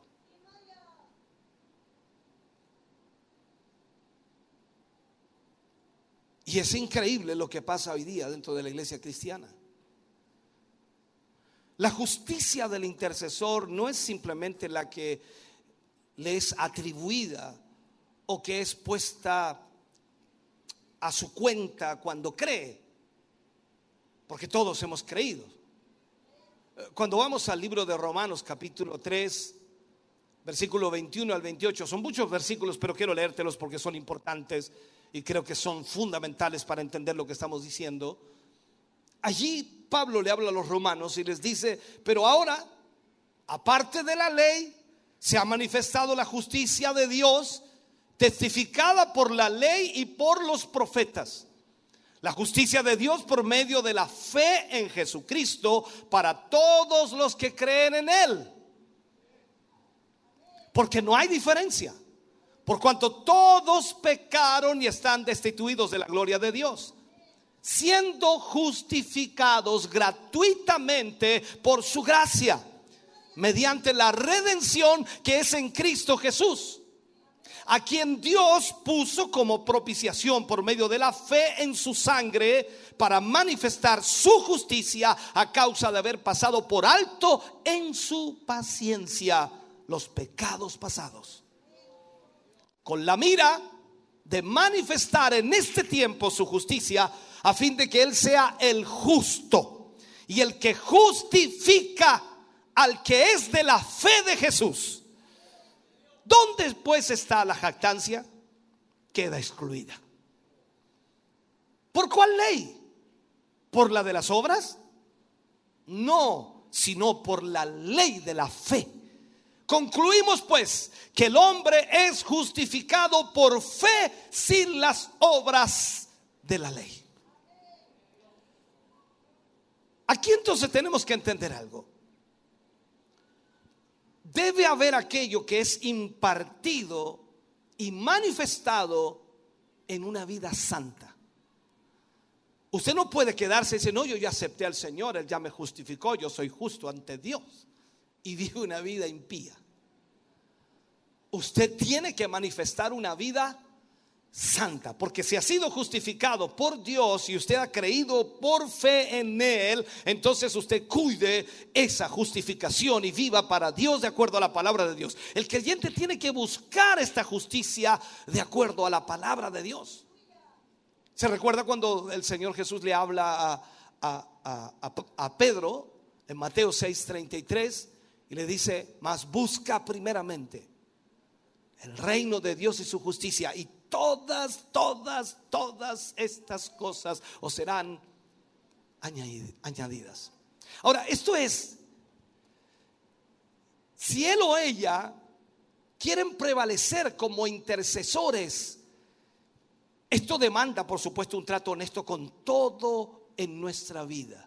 Todo lo que sea contrario a la justicia de Dios debe ser tratado en nuestra vida, nuestro carácter, nuestros pensamientos, nuestros sentimientos, nuestras emociones, nuestros deseos, nuestros anhelos, nuestros sueños, nuestra disposición, nuestro trato. Todo absolutamente debe ser tratado, hermano querido, por la justicia de Dios. Debemos sobre todo tratar con toda injusticia que la Biblia específicamente dice que hay que tratar con ella y eso esa esa esa situación o esa injusticia que está en nuestra vida va a impedir que nuestras oraciones sean oídas. Y en este sentido, entonces vamos a detenernos de alguna manera en nuestra vida cristiana para observar, para ver y al mismo tiempo para sacar todos aquellos impedimentos de la oración. Vamos a examinarnos específicamente y vamos a, de alguna manera, a nombrarlos uno a uno para poder ir sacándolos y extirpándolos de nuestra vida, porque lo que queremos es que Dios responda a nuestra oración. Usted y yo hemos sido separados por Dios. Esa es mi convicción. Dios nos ha apartado para servirle, para ser sus hijos, para ser sus siervos, para ministrar, para enseñar, para guiar, para que la gente pueda recibir la palabra de Dios. Y en este sentido no es casualidad que estés en este lugar. Porque Dios te está preparando para ministrar a otros. Y, y sabemos, no somos perfectos, pero aún así el Señor sigue tratando nuestra vida, tal como dice la Escritura, el que comenzó la buena obra en vosotros la perfeccionará y también la terminará. O sea, Dios desea que tú seas esa persona que se para en la brecha, que de una u otra manera seas ese vallado, que seas un intercesor, que sea aquel que traiga vida a la actual situación de muerte que vemos en este mundo. Y tienes que saber y saber muy bien, perfectamente bien, que todo lo que te impide para poder prevalecer con Dios debe ser extirpado y debe ser sacado para que Dios pueda obrar maravillosamente en las vidas de hombres y mujeres. Usted y yo necesitamos entender eso. ¿Sabes? Cuando tú analizas esos 10 días de Pentecostés, nosotros los pasamos así como rápido. Dice, estuvieron 10 días, estuvieron 10 días, fueron 10 días, fueron 10 días y cayó el fuego. Y vino el Espíritu, y cayó, y fueron bautizados, y las lenguas aparecieron. 10 días, 10 días. Y nadie toma en cuenta que fueron 10 días. Imagínate, 10 días compenetrado con Dios. 10 días buscando de Dios. Diez días esperando en Dios. Diez días siendo tratados y ministrados por Dios. ¿Tú crees que vas a quedar como estás? Si ya en esta media hora o poco más que llevo predicando, ya no, ya no es la hora de que termine, me, quiero irme.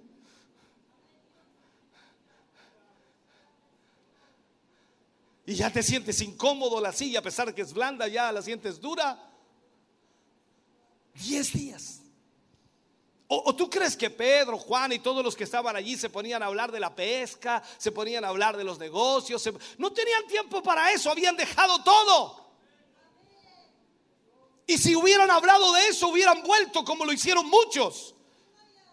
La historia dice que eran 500 o más los que se fueron al aposento alto. Alguien dijo, no cabían todos y poco a poco se fueron yendo. Quedaron 120 esperando el derramamiento del Espíritu Santo y los días comenzaron a pasar. Mañana, tarde, noche, primer día, mañana, tarde, noche, segundo día, mañana, tarde, noche, tercer día. Imagínate. Tú vienes a un culto de dos o tres horas y te paras cuatro veces al baño.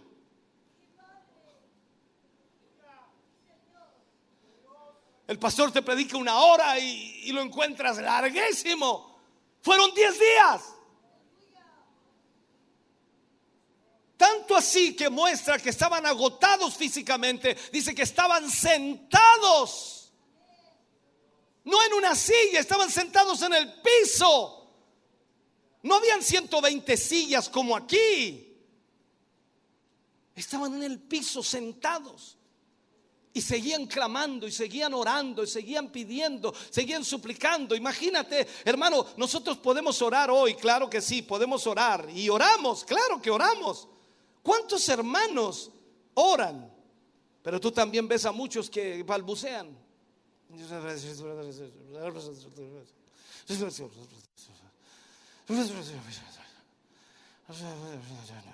Y amén, amén, amén.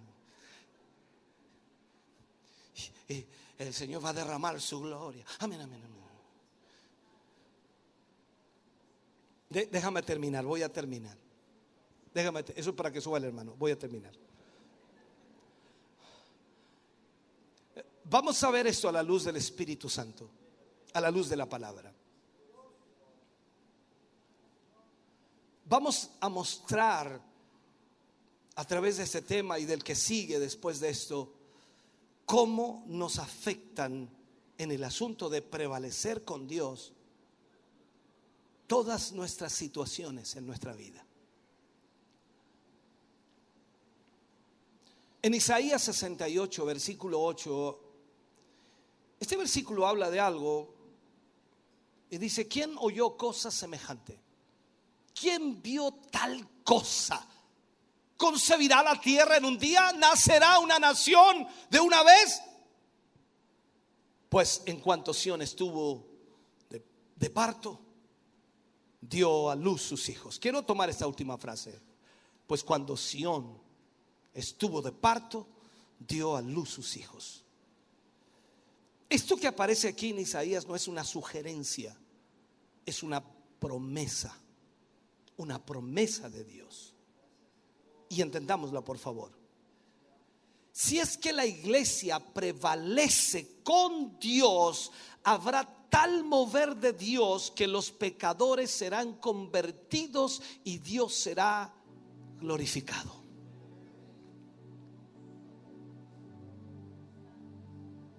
Ni siquiera tendrás que ir a buscarlos afuera. Correrán, vendrán. ¿Sabes por qué? Porque la gloria de Dios fluirá en medio de su pueblo. Cuando tú y yo prevalecemos en la oración y logramos entender lo que es prevalecer con Dios, entiendo entonces que es orar hasta traspasar y obtener la meta. Cuando estos hombres estaban en el aposento alto, ellos estaban esperando la promesa de Dios. Lo que te acabo de leer es una promesa de Dios. ¿Qué dice? Pues cuando Sión estuvo de parto, dio a luz sus hijos. Esta promesa de Dios se cumplirá. Y debemos prevalecer con Dios hasta que venga el avivamiento. Esto no es un asunto de que tú oras hoy por avivamiento y tiene que derramarse ahora. No, posiblemente no sea ahora, ni la otra semana, ni el otro mes, y quizás ni siquiera en este año, sea en el otro año. Y ni siquiera sabes qué día. Y tú esperarás que sea un día domingo, porque tú vienes los domingos. El otro espera que sea un sábado porque él viene los sábados. Y el otro espera que sea un jueves porque él viene los jueves. Y capaz que de repente el Señor lo derrame en los jóvenes. Y de repente lo derrame en los varones, en los pocos varones que me llegan.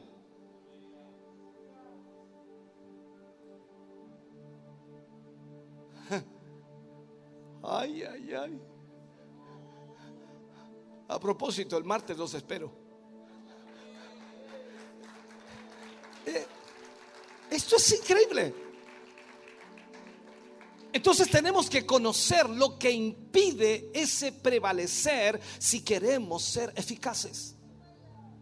Esto no se trata no se trata tan solo de tener una música adecuada, de tener una alabanza adecuada o de tener a la gente que hace ciertas cosas. No, no estamos hablando de eso. Todos podemos danzar, claro que sí, podemos hablar lengua, sí. El Señor nos ha llenado con su espíritu. Podemos hacer muchas cosas, podemos tener una fiesta espiritual, claro que sí. Pero cuando hablamos de avivamiento, el único que puede subir al monte santo, el que puede estar en la presencia de Dios, es el hombre que tiene manos limpias y un corazón puro que no hay injusticia en él, que ese hombre y esa mujer entendido que debe estirpar todo aquello que impide lo que Dios quiere hacer en su vida. Hay que entender que cuando la iglesia prevalece, cuando tú y yo prevalecemos, hombres y mujeres nacen de nuevo debido a esa oración que prevalece. Y eso se llama victoria. Porque la finalidad de la iglesia es esa. llevar el mensaje y que las almas sean salvas. No convencidas de que pueden venir a una buena iglesia, sino salvas. Y que se transformen en discípulos de Cristo. Pero mire, veamos el otro lado antes de terminar. Mucho de lo que no está escrito es tan poderoso como lo que está escrito. Lo que quiero decir es que si, si no prevalecemos, entonces la misma gente que hubiera nacido de nuevo se perderá e irá al infierno. Mira lo que te estoy diciendo. Si nosotros no prevalecemos, entonces la misma gente que hubiera nacido de nuevo se perderá e irá al infierno. Yo me pregunto en ese momento cuánta gente está en el infierno porque tú y yo no hemos prevalecido con Dios. Porque no hemos prevalecido con Dios a favor de este mundo que está perdido bajo el control de Satanás, que está cautivo bajo la voluntad del enemigo. Isaías dijo que él no abriría la puerta de su prisión. Y cuando reconocemos estas cosas, entonces debemos darnos cuenta que debemos atar al hombre fuerte en esta oración de victoria. Hoy día más que nunca necesitamos doblegarnos ante Dios. Si queremos ver el avivamiento que arrasará el mundo de Dios con el reino de Dios obrando, tenemos que hacer lo correcto. Tú has sido llamado por Dios para aprender, aprender sus medios y cómo Él se mueve. Para aprender cómo Dios actúa y, y así de esa manera estar listo para operar con Él en esta gran obra de la redención. La iglesia en todo tiempo y en todo sentido de la palabra es una sociedad redentora. Cada persona que llega a la iglesia debe ser redimida. Cada persona que llega a la iglesia debe ser salvada, debe ser rescatada. La iglesia no puede ser ni debe ser un club social para amistades. No debe ser ni puede ser un club social para entretenimiento. La iglesia es para salvar almas. La iglesia es para cambiar vidas. La iglesia es redentora. Y si queremos que eso se cumpla, Dios tiene que encontrar esos intercesores entre nosotros.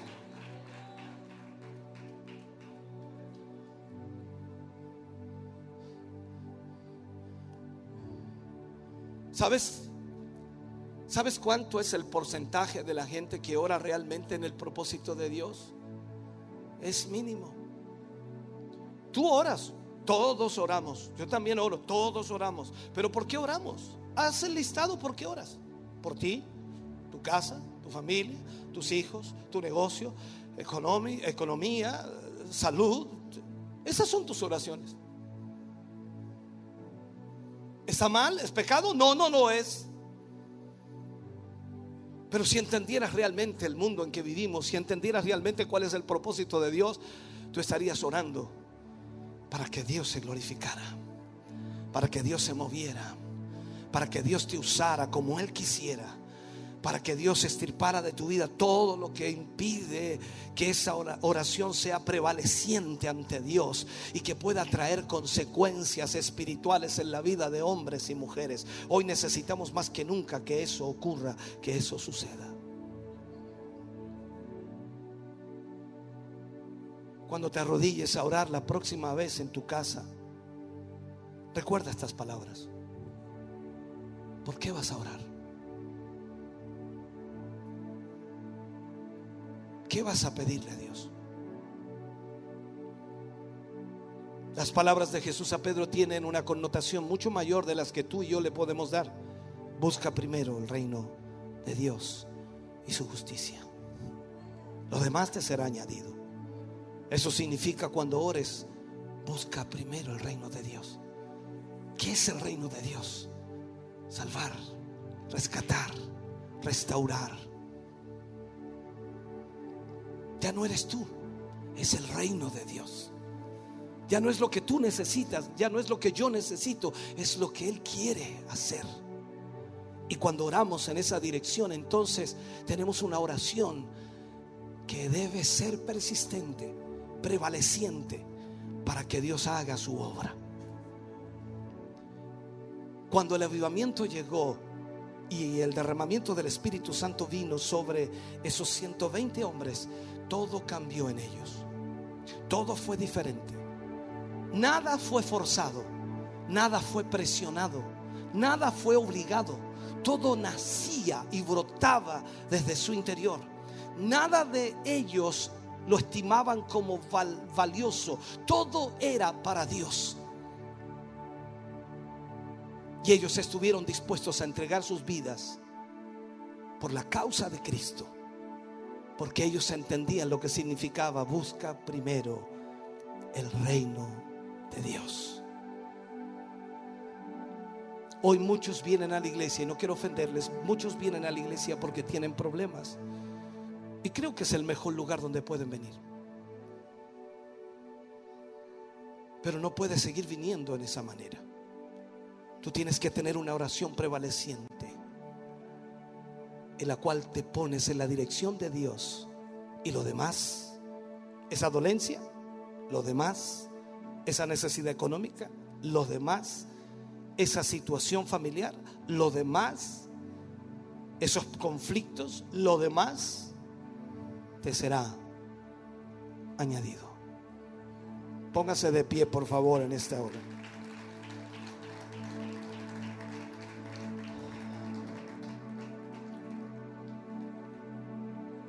Levantando manos santas. Hoy más que nunca necesitamos entender eso. Yo ruego a Dios que logre entender lo que Dios nos ha hablado en esta mañana. Y yo espero con todo mi corazón que su oración cambie desde hoy en adelante. Que su clamor sea otro. Dios sabe de lo que tiene necesidad. Pero Él quiere que se meta en su voluntad. Así que cuando pienses, imagínate en esos 120 en el aposento alto. 10 días allí. Oh, eran otros tiempos, pastor, no había tantas obligaciones. Las había igual. Tenían familias, muchos de ellos, responsabilidades, trabajos. Lo dejaron todo. Todo por Él. Ahora pregúntate, solo pregúntate. ¿Estarías dispuesto a dejarlo todo por Él?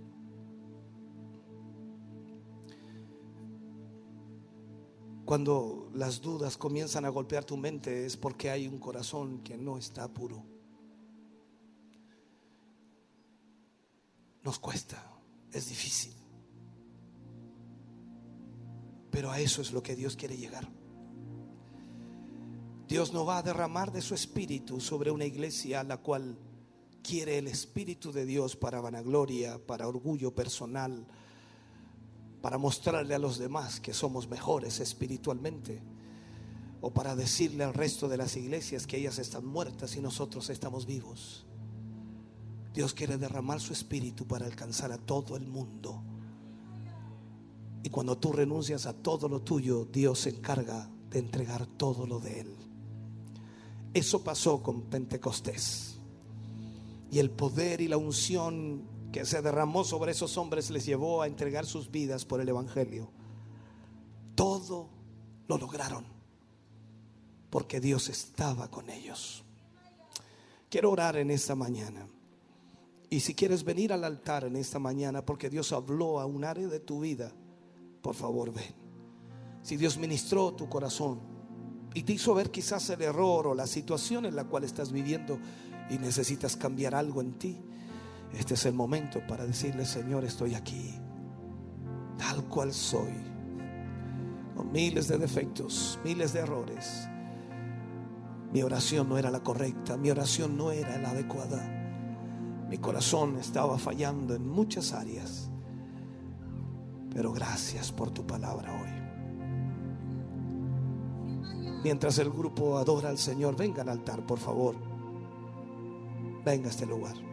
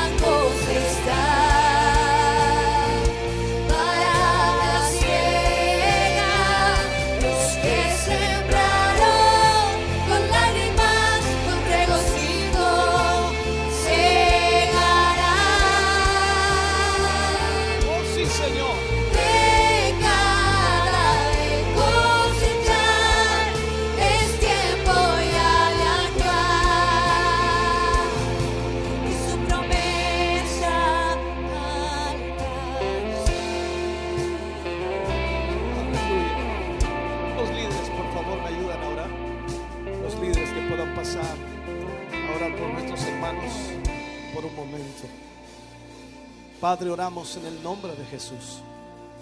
Oramos por las vidas de tus hijos y de tus hijas.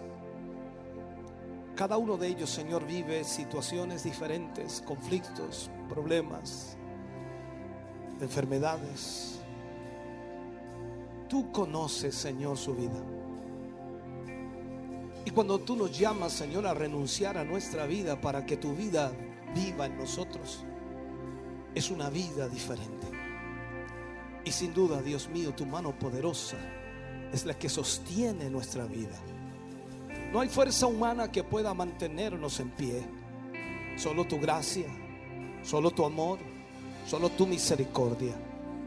Y hoy más que nunca, Señor, necesitamos que nos enseñes a tener una oración prevaleciente.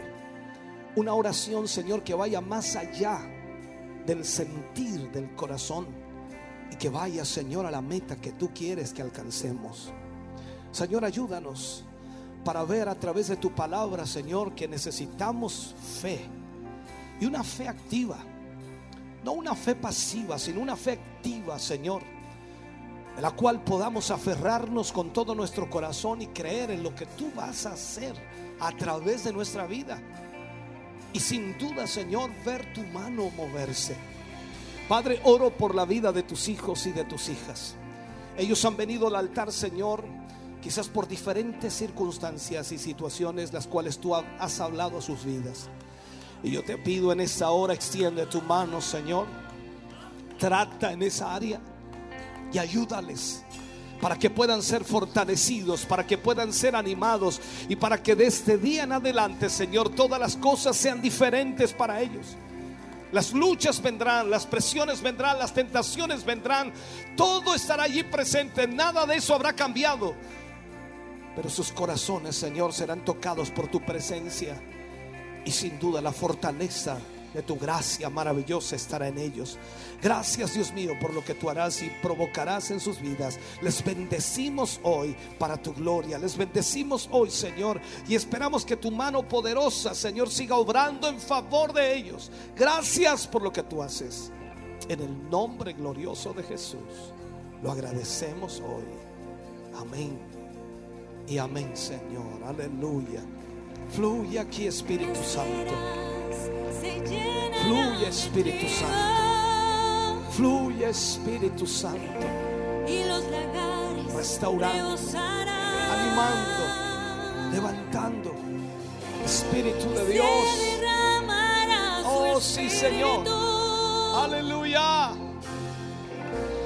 Y su río fluirá.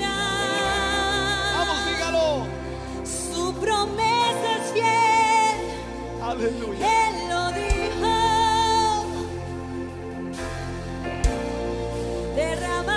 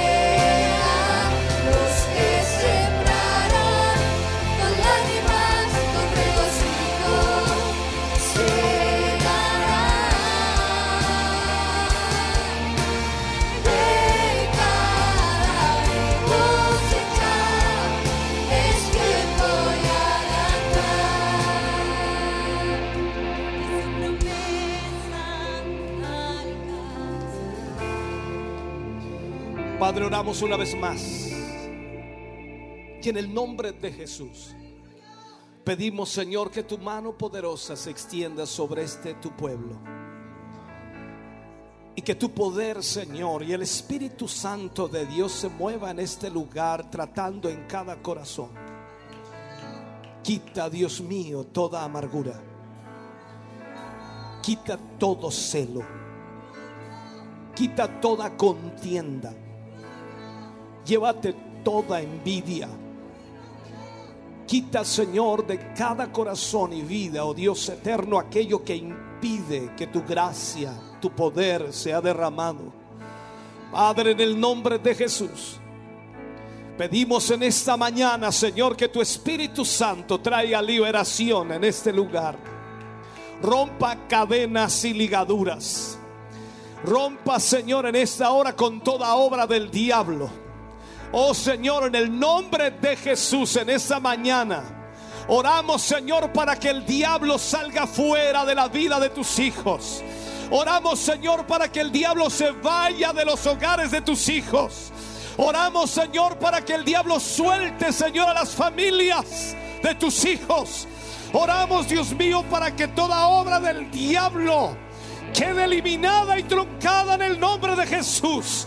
Padre, todo espíritu de lesbianismo, todo espíritu de homosexualidad, todo espíritu de hechicería, todo espíritu de brujería, todo espíritu, Señor, salga fuera ahora. En el nombre de Jesús, en el poder de tu Espíritu Santo. Padre, en el nombre de Jesús, oramos, Dios mío, para que tu gracia, para que tu gloria, para que tu presencia pueda traer bendición y liberación a tu pueblo. Padre, en el nombre de Jesús, libertanos ahora, Jesús. Liberta a tu pueblo hoy, Señor. Trae liberación sobre tu iglesia. En el nombre de Jesús, sana al enfermo. Restaura la vida de aquel que está agotado y cansado. Padre, en el nombre de Jesús, llévate toda, toda obra del enemigo. En el nombre de Jesús. Lo creemos en el nombre de Jesús. Lo creemos en el nombre de Jesús. Lo creemos en el nombre de Jesús. Lo creemos en el nombre de Jesús. Aleluya. Aleluya. Aleluya. Oh Señor. Sí, Señor Jesús.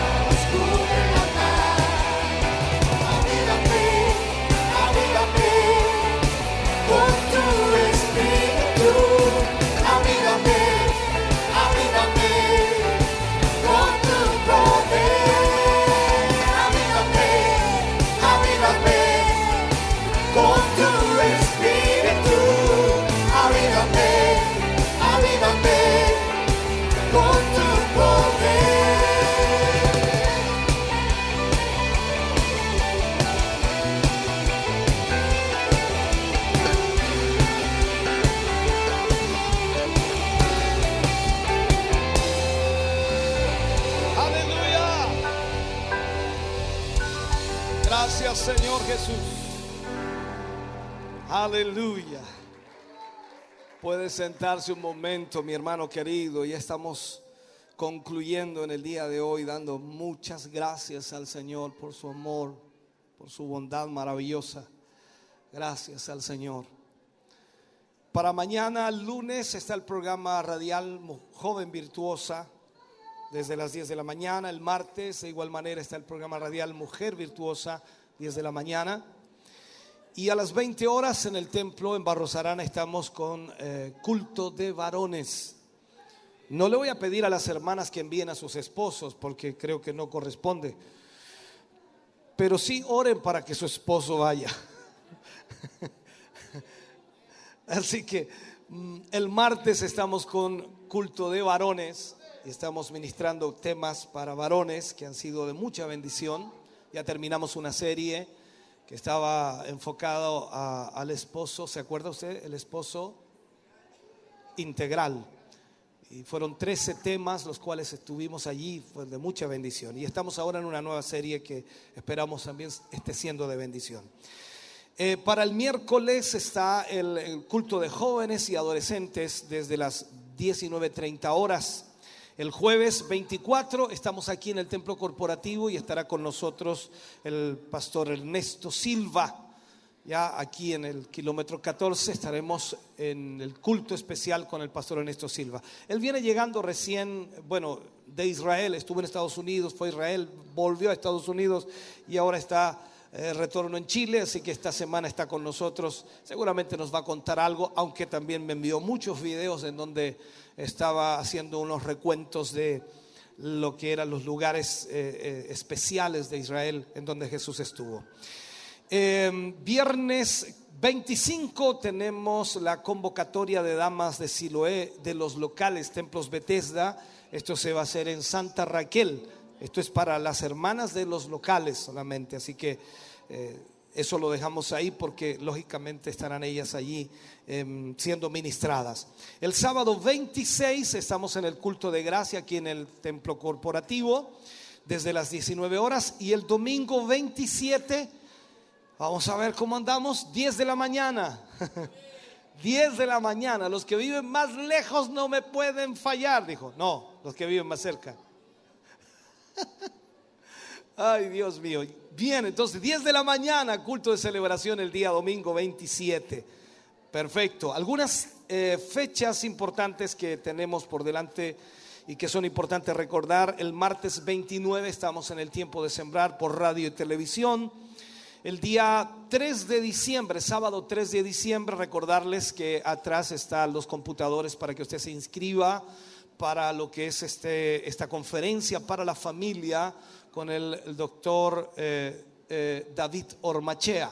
Él estará, por supuesto, ministrando tres conferencias para padres e hijos y familia. Así que importante que usted pueda venir a estas conferencias. Sábado 3 de eh, diciembre. Inscríbase ya que estamos tratando en lo posible de reservar el cupo a los que se inscriben. Usted es parte de la iglesia, inscríbase también. No tiene costo la inscripción, pero sí usted resguarda su lugar para que no quede fuera. Lo digo con mucha honestidad. Anoche estaba en Hualpén, en una iglesia, estaban de aniversario y un pastor me preguntaba, pastor, ¿con cuánto puedo ir? ¿Puedo ir con 60? Y el otro pastor que estaba al lado me dijo, ¿puedo ir con 30? Y el otro que era de Temuco dijo, ¿podemos ir unos 40 de allá? Así que o se inscribe ahora o va a perder. Vuelvo a insistirle, las inscripciones vamos a hacerla valer porque no podemos, no, es que yo soy de la iglesia. ¿Y se inscribió? Inscríbase, por favor, para que de esa manera, en la, misma página donde usted se inscribe, va marcando cuántos van inscritos. Un poquito atrasado ahí, pero lógicamente está apareciendo por lo menos cuántos van inscritos. Y es importante que usted también lo haga. Eh, martes 6 eh, se inicia la escuela bíblica presencial en Barros Arana 436. El jueves 8 estamos en ayuno congregacional aquí en el templo corporativo desde las... mm, ¿Qué hora es? ¿Desde las 9? ¿9 de la mañana? Sí, desde las 9 de la mañana, gracias, estaba un poco perdido aquí. Eh, jueves 8 entonces, desde las 9 de la mañana tenemos ayuno congregacional hasta las 6 de la tarde. Así que esperamos que usted pueda participar también de ello. No habrá culto en la noche, así que eh, aprovechemos al máximo, tendremos tres, tres temas buenísimos que Dios nos va a ministrar, aparte de toda la oración que haremos y buscar presencia de Dios. Viernes 9 inicia el noveno ciclo de discipulado online, noveno ciclo de discipulado. Oye, hermano querido, hay como 40, creo 40 o más hermanos inscritos para el discipulado. Así que este es el noveno ciclo de discipulado, así que esperamos que el Señor pueda bendecir a muchas vidas. Domingo 11, bautismos en agua. Domingo 11, eh, bautismos en agua aproximadamente a las 18 horas. O sea, el domingo tenemos el culto en la mañana y por la tarde tenemos el bautismo en agua. El sábado 17 de diciembre, noche de milagros aquí en el corporativo. Amén. Y me salto a enero para recordarle a los jóvenes, eh, señoritas, adolescentes, que el miércoles 18, jueves 19 y viernes 20 de enero está el campamento de jóvenes de la iglesia de Chillán y los locales. Por lo tanto, debe inscribirse también para ello. Hay un costo que está, por supuesto, en ese sentido por la alimentación de estos tres días. Para eso se cobra, no se cobra para, para nada más, sino simplemente para costear todo aquello. Y de esa manera entonces los jóvenes van a tener este campamento con muchas temáticas, mucha oración, levantarse muy temprano, acostarse muy tarde, no tan tarde, con un culto por la noche, en realidad va a ser una bendición linda. Y esperamos entonces que eh, el día 20 de enero terminar con bautismos en agua para quienes eh, no se han bautizado de los jóvenes. Si hay jóvenes que están participando, por ejemplo, en el discipulado y a esa fecha no está terminado, allá mismo en el lugar se le va a entregar las clases que le falten, ya sea una o dos o tres clases, para que de esa manera entonces se bautice en las aguas el 20 de enero. Así que va a ser muy, muy lindo. Bien, esos son los avisos que tengo que darle. Discúlpeme que me alarguen los avisos, pero son importantes. Vamos entonces a orar por las peticiones que nos han llegado en el día de hoy. Por Fortaleza, familia Baeza Montesinos, familia Soto Poblete, Sergio Muñoz Vázquez, por María Caro, por Carolina Sepúlveda. Eh, liberación por Catherine López, por Cindy Muñoz Vázquez, por Miguel Caro, por la familia González Vázquez, por petición especial por Bernarda González, por Rocío Arteaga. Protección por Danixa Soto, por Rocío Zapata, es una pequeña. Por salvación, matrimonio Torres González, Guillermo Méndez. Por restauración, por Víctor.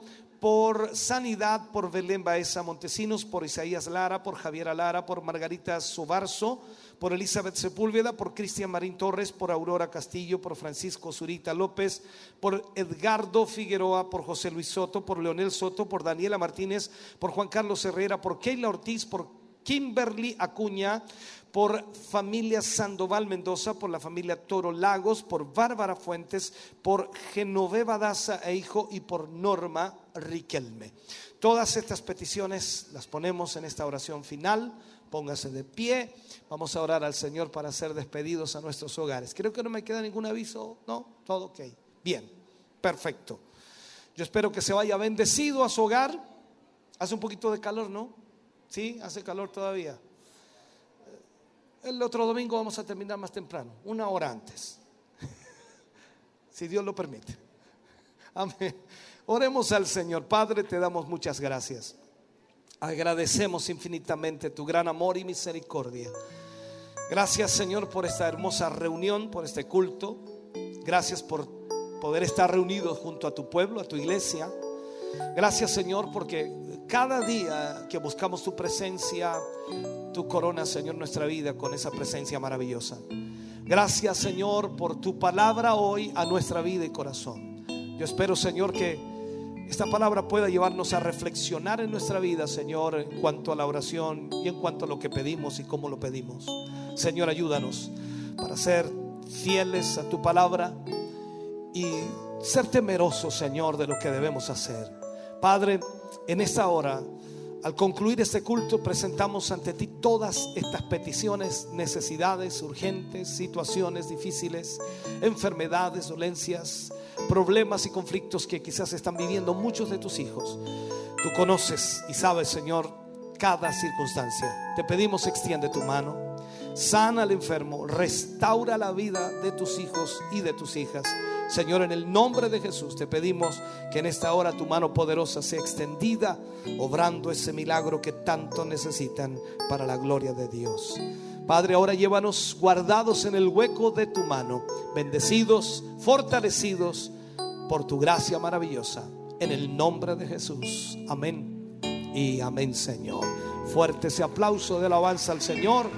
Dios les bendiga grandemente. Gracias por haber estado con nosotros. Gracias por habernos acompañado hoy. Gracias por ser parte de esta bendición.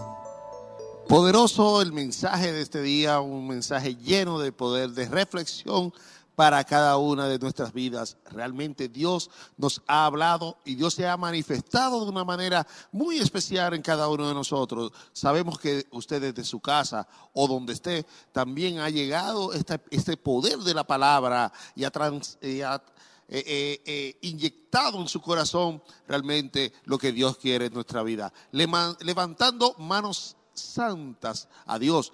Ese era el tema de nuestro, de nuestro obispo para el día de hoy y esperamos de que usted haya sido bendecido tanto como lo hemos sido nosotros aquí en este templo. Así que eh, quiero, recordarle a todos nuestros hermanos y amigos que pueden seguir sintonizándonos a través de la radio y también las frecuencias eh, ya por, por YouTube, por, por Facebook, puedes retransmitir este, este mensaje y poder verlo de- así ya de esta manera. Eh, el culto de gloria de este jueves será en Barros Arana, eh, jueves a las 20 horas en Barros Arana 4. 36. Y antes de continuar, tenemos a nuestro hermano Nicolás allá en el estudio. Vamos a pasar donde él para así eh, que pueda templo, al lado del eh, altar, y nos encontramos con nuestros tener transmisión. y hermanas para eh, entrevistarle y tomar su impresión en mi hermana Verónica. ¿Cómo está usted? Muy bien, gracias al Señor. Señor le bendiga a cada una de mis hermanas que están mirando por la vida. Y me siento muy feliz, contenta por la bendición que el Señor ha tenido este día, por su presencia hermosa y por su mensaje, del cual tenemos que buscar al Señor y en la oración conforme a su voluntad.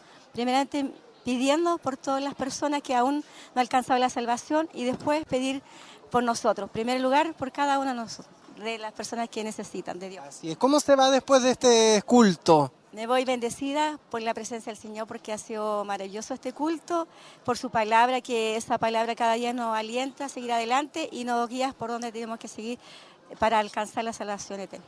Amén. Muchas gracias, mi hermana Verónica. Está un poquito nerviosa, pero ya se relajó. Dios le bendiga mucho. Eh, también a todos nuestros hermanos. Vamos a seguir moviéndonos ahí en la cámara. Me, me persigue. ¿Cómo está, hermano Alejandro? Bien, mi hermano, Dios le bendiga. Muy gozoso, muy alegre del culto, hermoso. Precioso el culto. Viene en representación de Santa Raquel.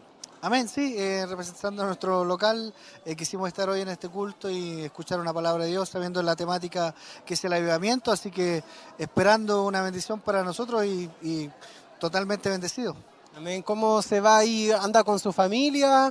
Eh, cuéntenos un poquitito y cómo, cómo se va y corramos un poquitito más allá. Eh, ¿Cómo se va después de, de este culto que hemos presenciado? Muy, muy bendecido, traía harta expectativa y se cumplió completamente. Eh, una palabra muy, muy, muy buena, una palabra que, que- que penetra bastante en el corazón y que también nos da a entender muchas cosas. Así que muy, muy bendecido, mi familia también, los- hasta los pequeños. Y esperamos poder, eh, poder volver a compartir un, un culto con ustedes. Amén, pues. Nos vemos pronto entonces en nuestro culto ministerial. Amén. El Señor le le, bendiga. le bendiga. Ahí está nuestro hermano Alejandro. Ahí él es diácono encargado de- del local de Santa Raquel. Como pueden ver ahí a mis espaldas, eh, no sé si la cámara se puede abrir. eh, los hermanos se están despidiendo, conversan ahí algunos que, que se tardan en ir porque, bueno, disfrutan también estos momentos posteriores al culto. Tienen ahí un momento especial para poder conversar, saludarse. Muchos de ellos tampoco se ven en la, en la semana, pero ahí aprovechan este eh, instante. Yo le doy el pase, hermano Kelvin, a usted ya eh, finalizando la, las últimas informaciones. Muchas gracias por su sintonía. Por mi parte yo me despido y que el Señor les bendiga. Tengan una excelente semana. Gracias, mi hermano Nicolás. Desde allá, de- desde el templo directamente, viendo las expresiones de nuestros hermanos que estuvieron ahí en el culto gozándose también. Quiero saludar antes de irnos, saludar a nuestro hermano Carlos Ramírez nuestra hermana Elena Sierra, nuestra hermana Elita Hernández, también nos envía saludo, Genoveva Daza, también envía saludo, Ru Ortega Valdés, también nos envía saludo, Di- Diosena Medina, también está ahí atenta a, a esta programación, Verónica Villablanca, también Evelyn Montesino, también estaba ahí presente, Patricio Meriño, también presente, y nuestra, nuestra hermana Miriam Sepúlveda estuvo también presente en esta transmisión. También quiero saludar de una manera muy especial a mi mamita que está allá en Estados Unidos, en Miami, que anoche estuvo, estuvo de viaje y llegó muy bien, gracias a Dios. Le doy mis saludos, un beso grandote a mi mami y que Dios siga bendiciéndola. Para culminar, ya terminar esta programación, quiero dar eh, algunas actividades que ya nuestro obispo eh, había eh, dado ya reseña de esto.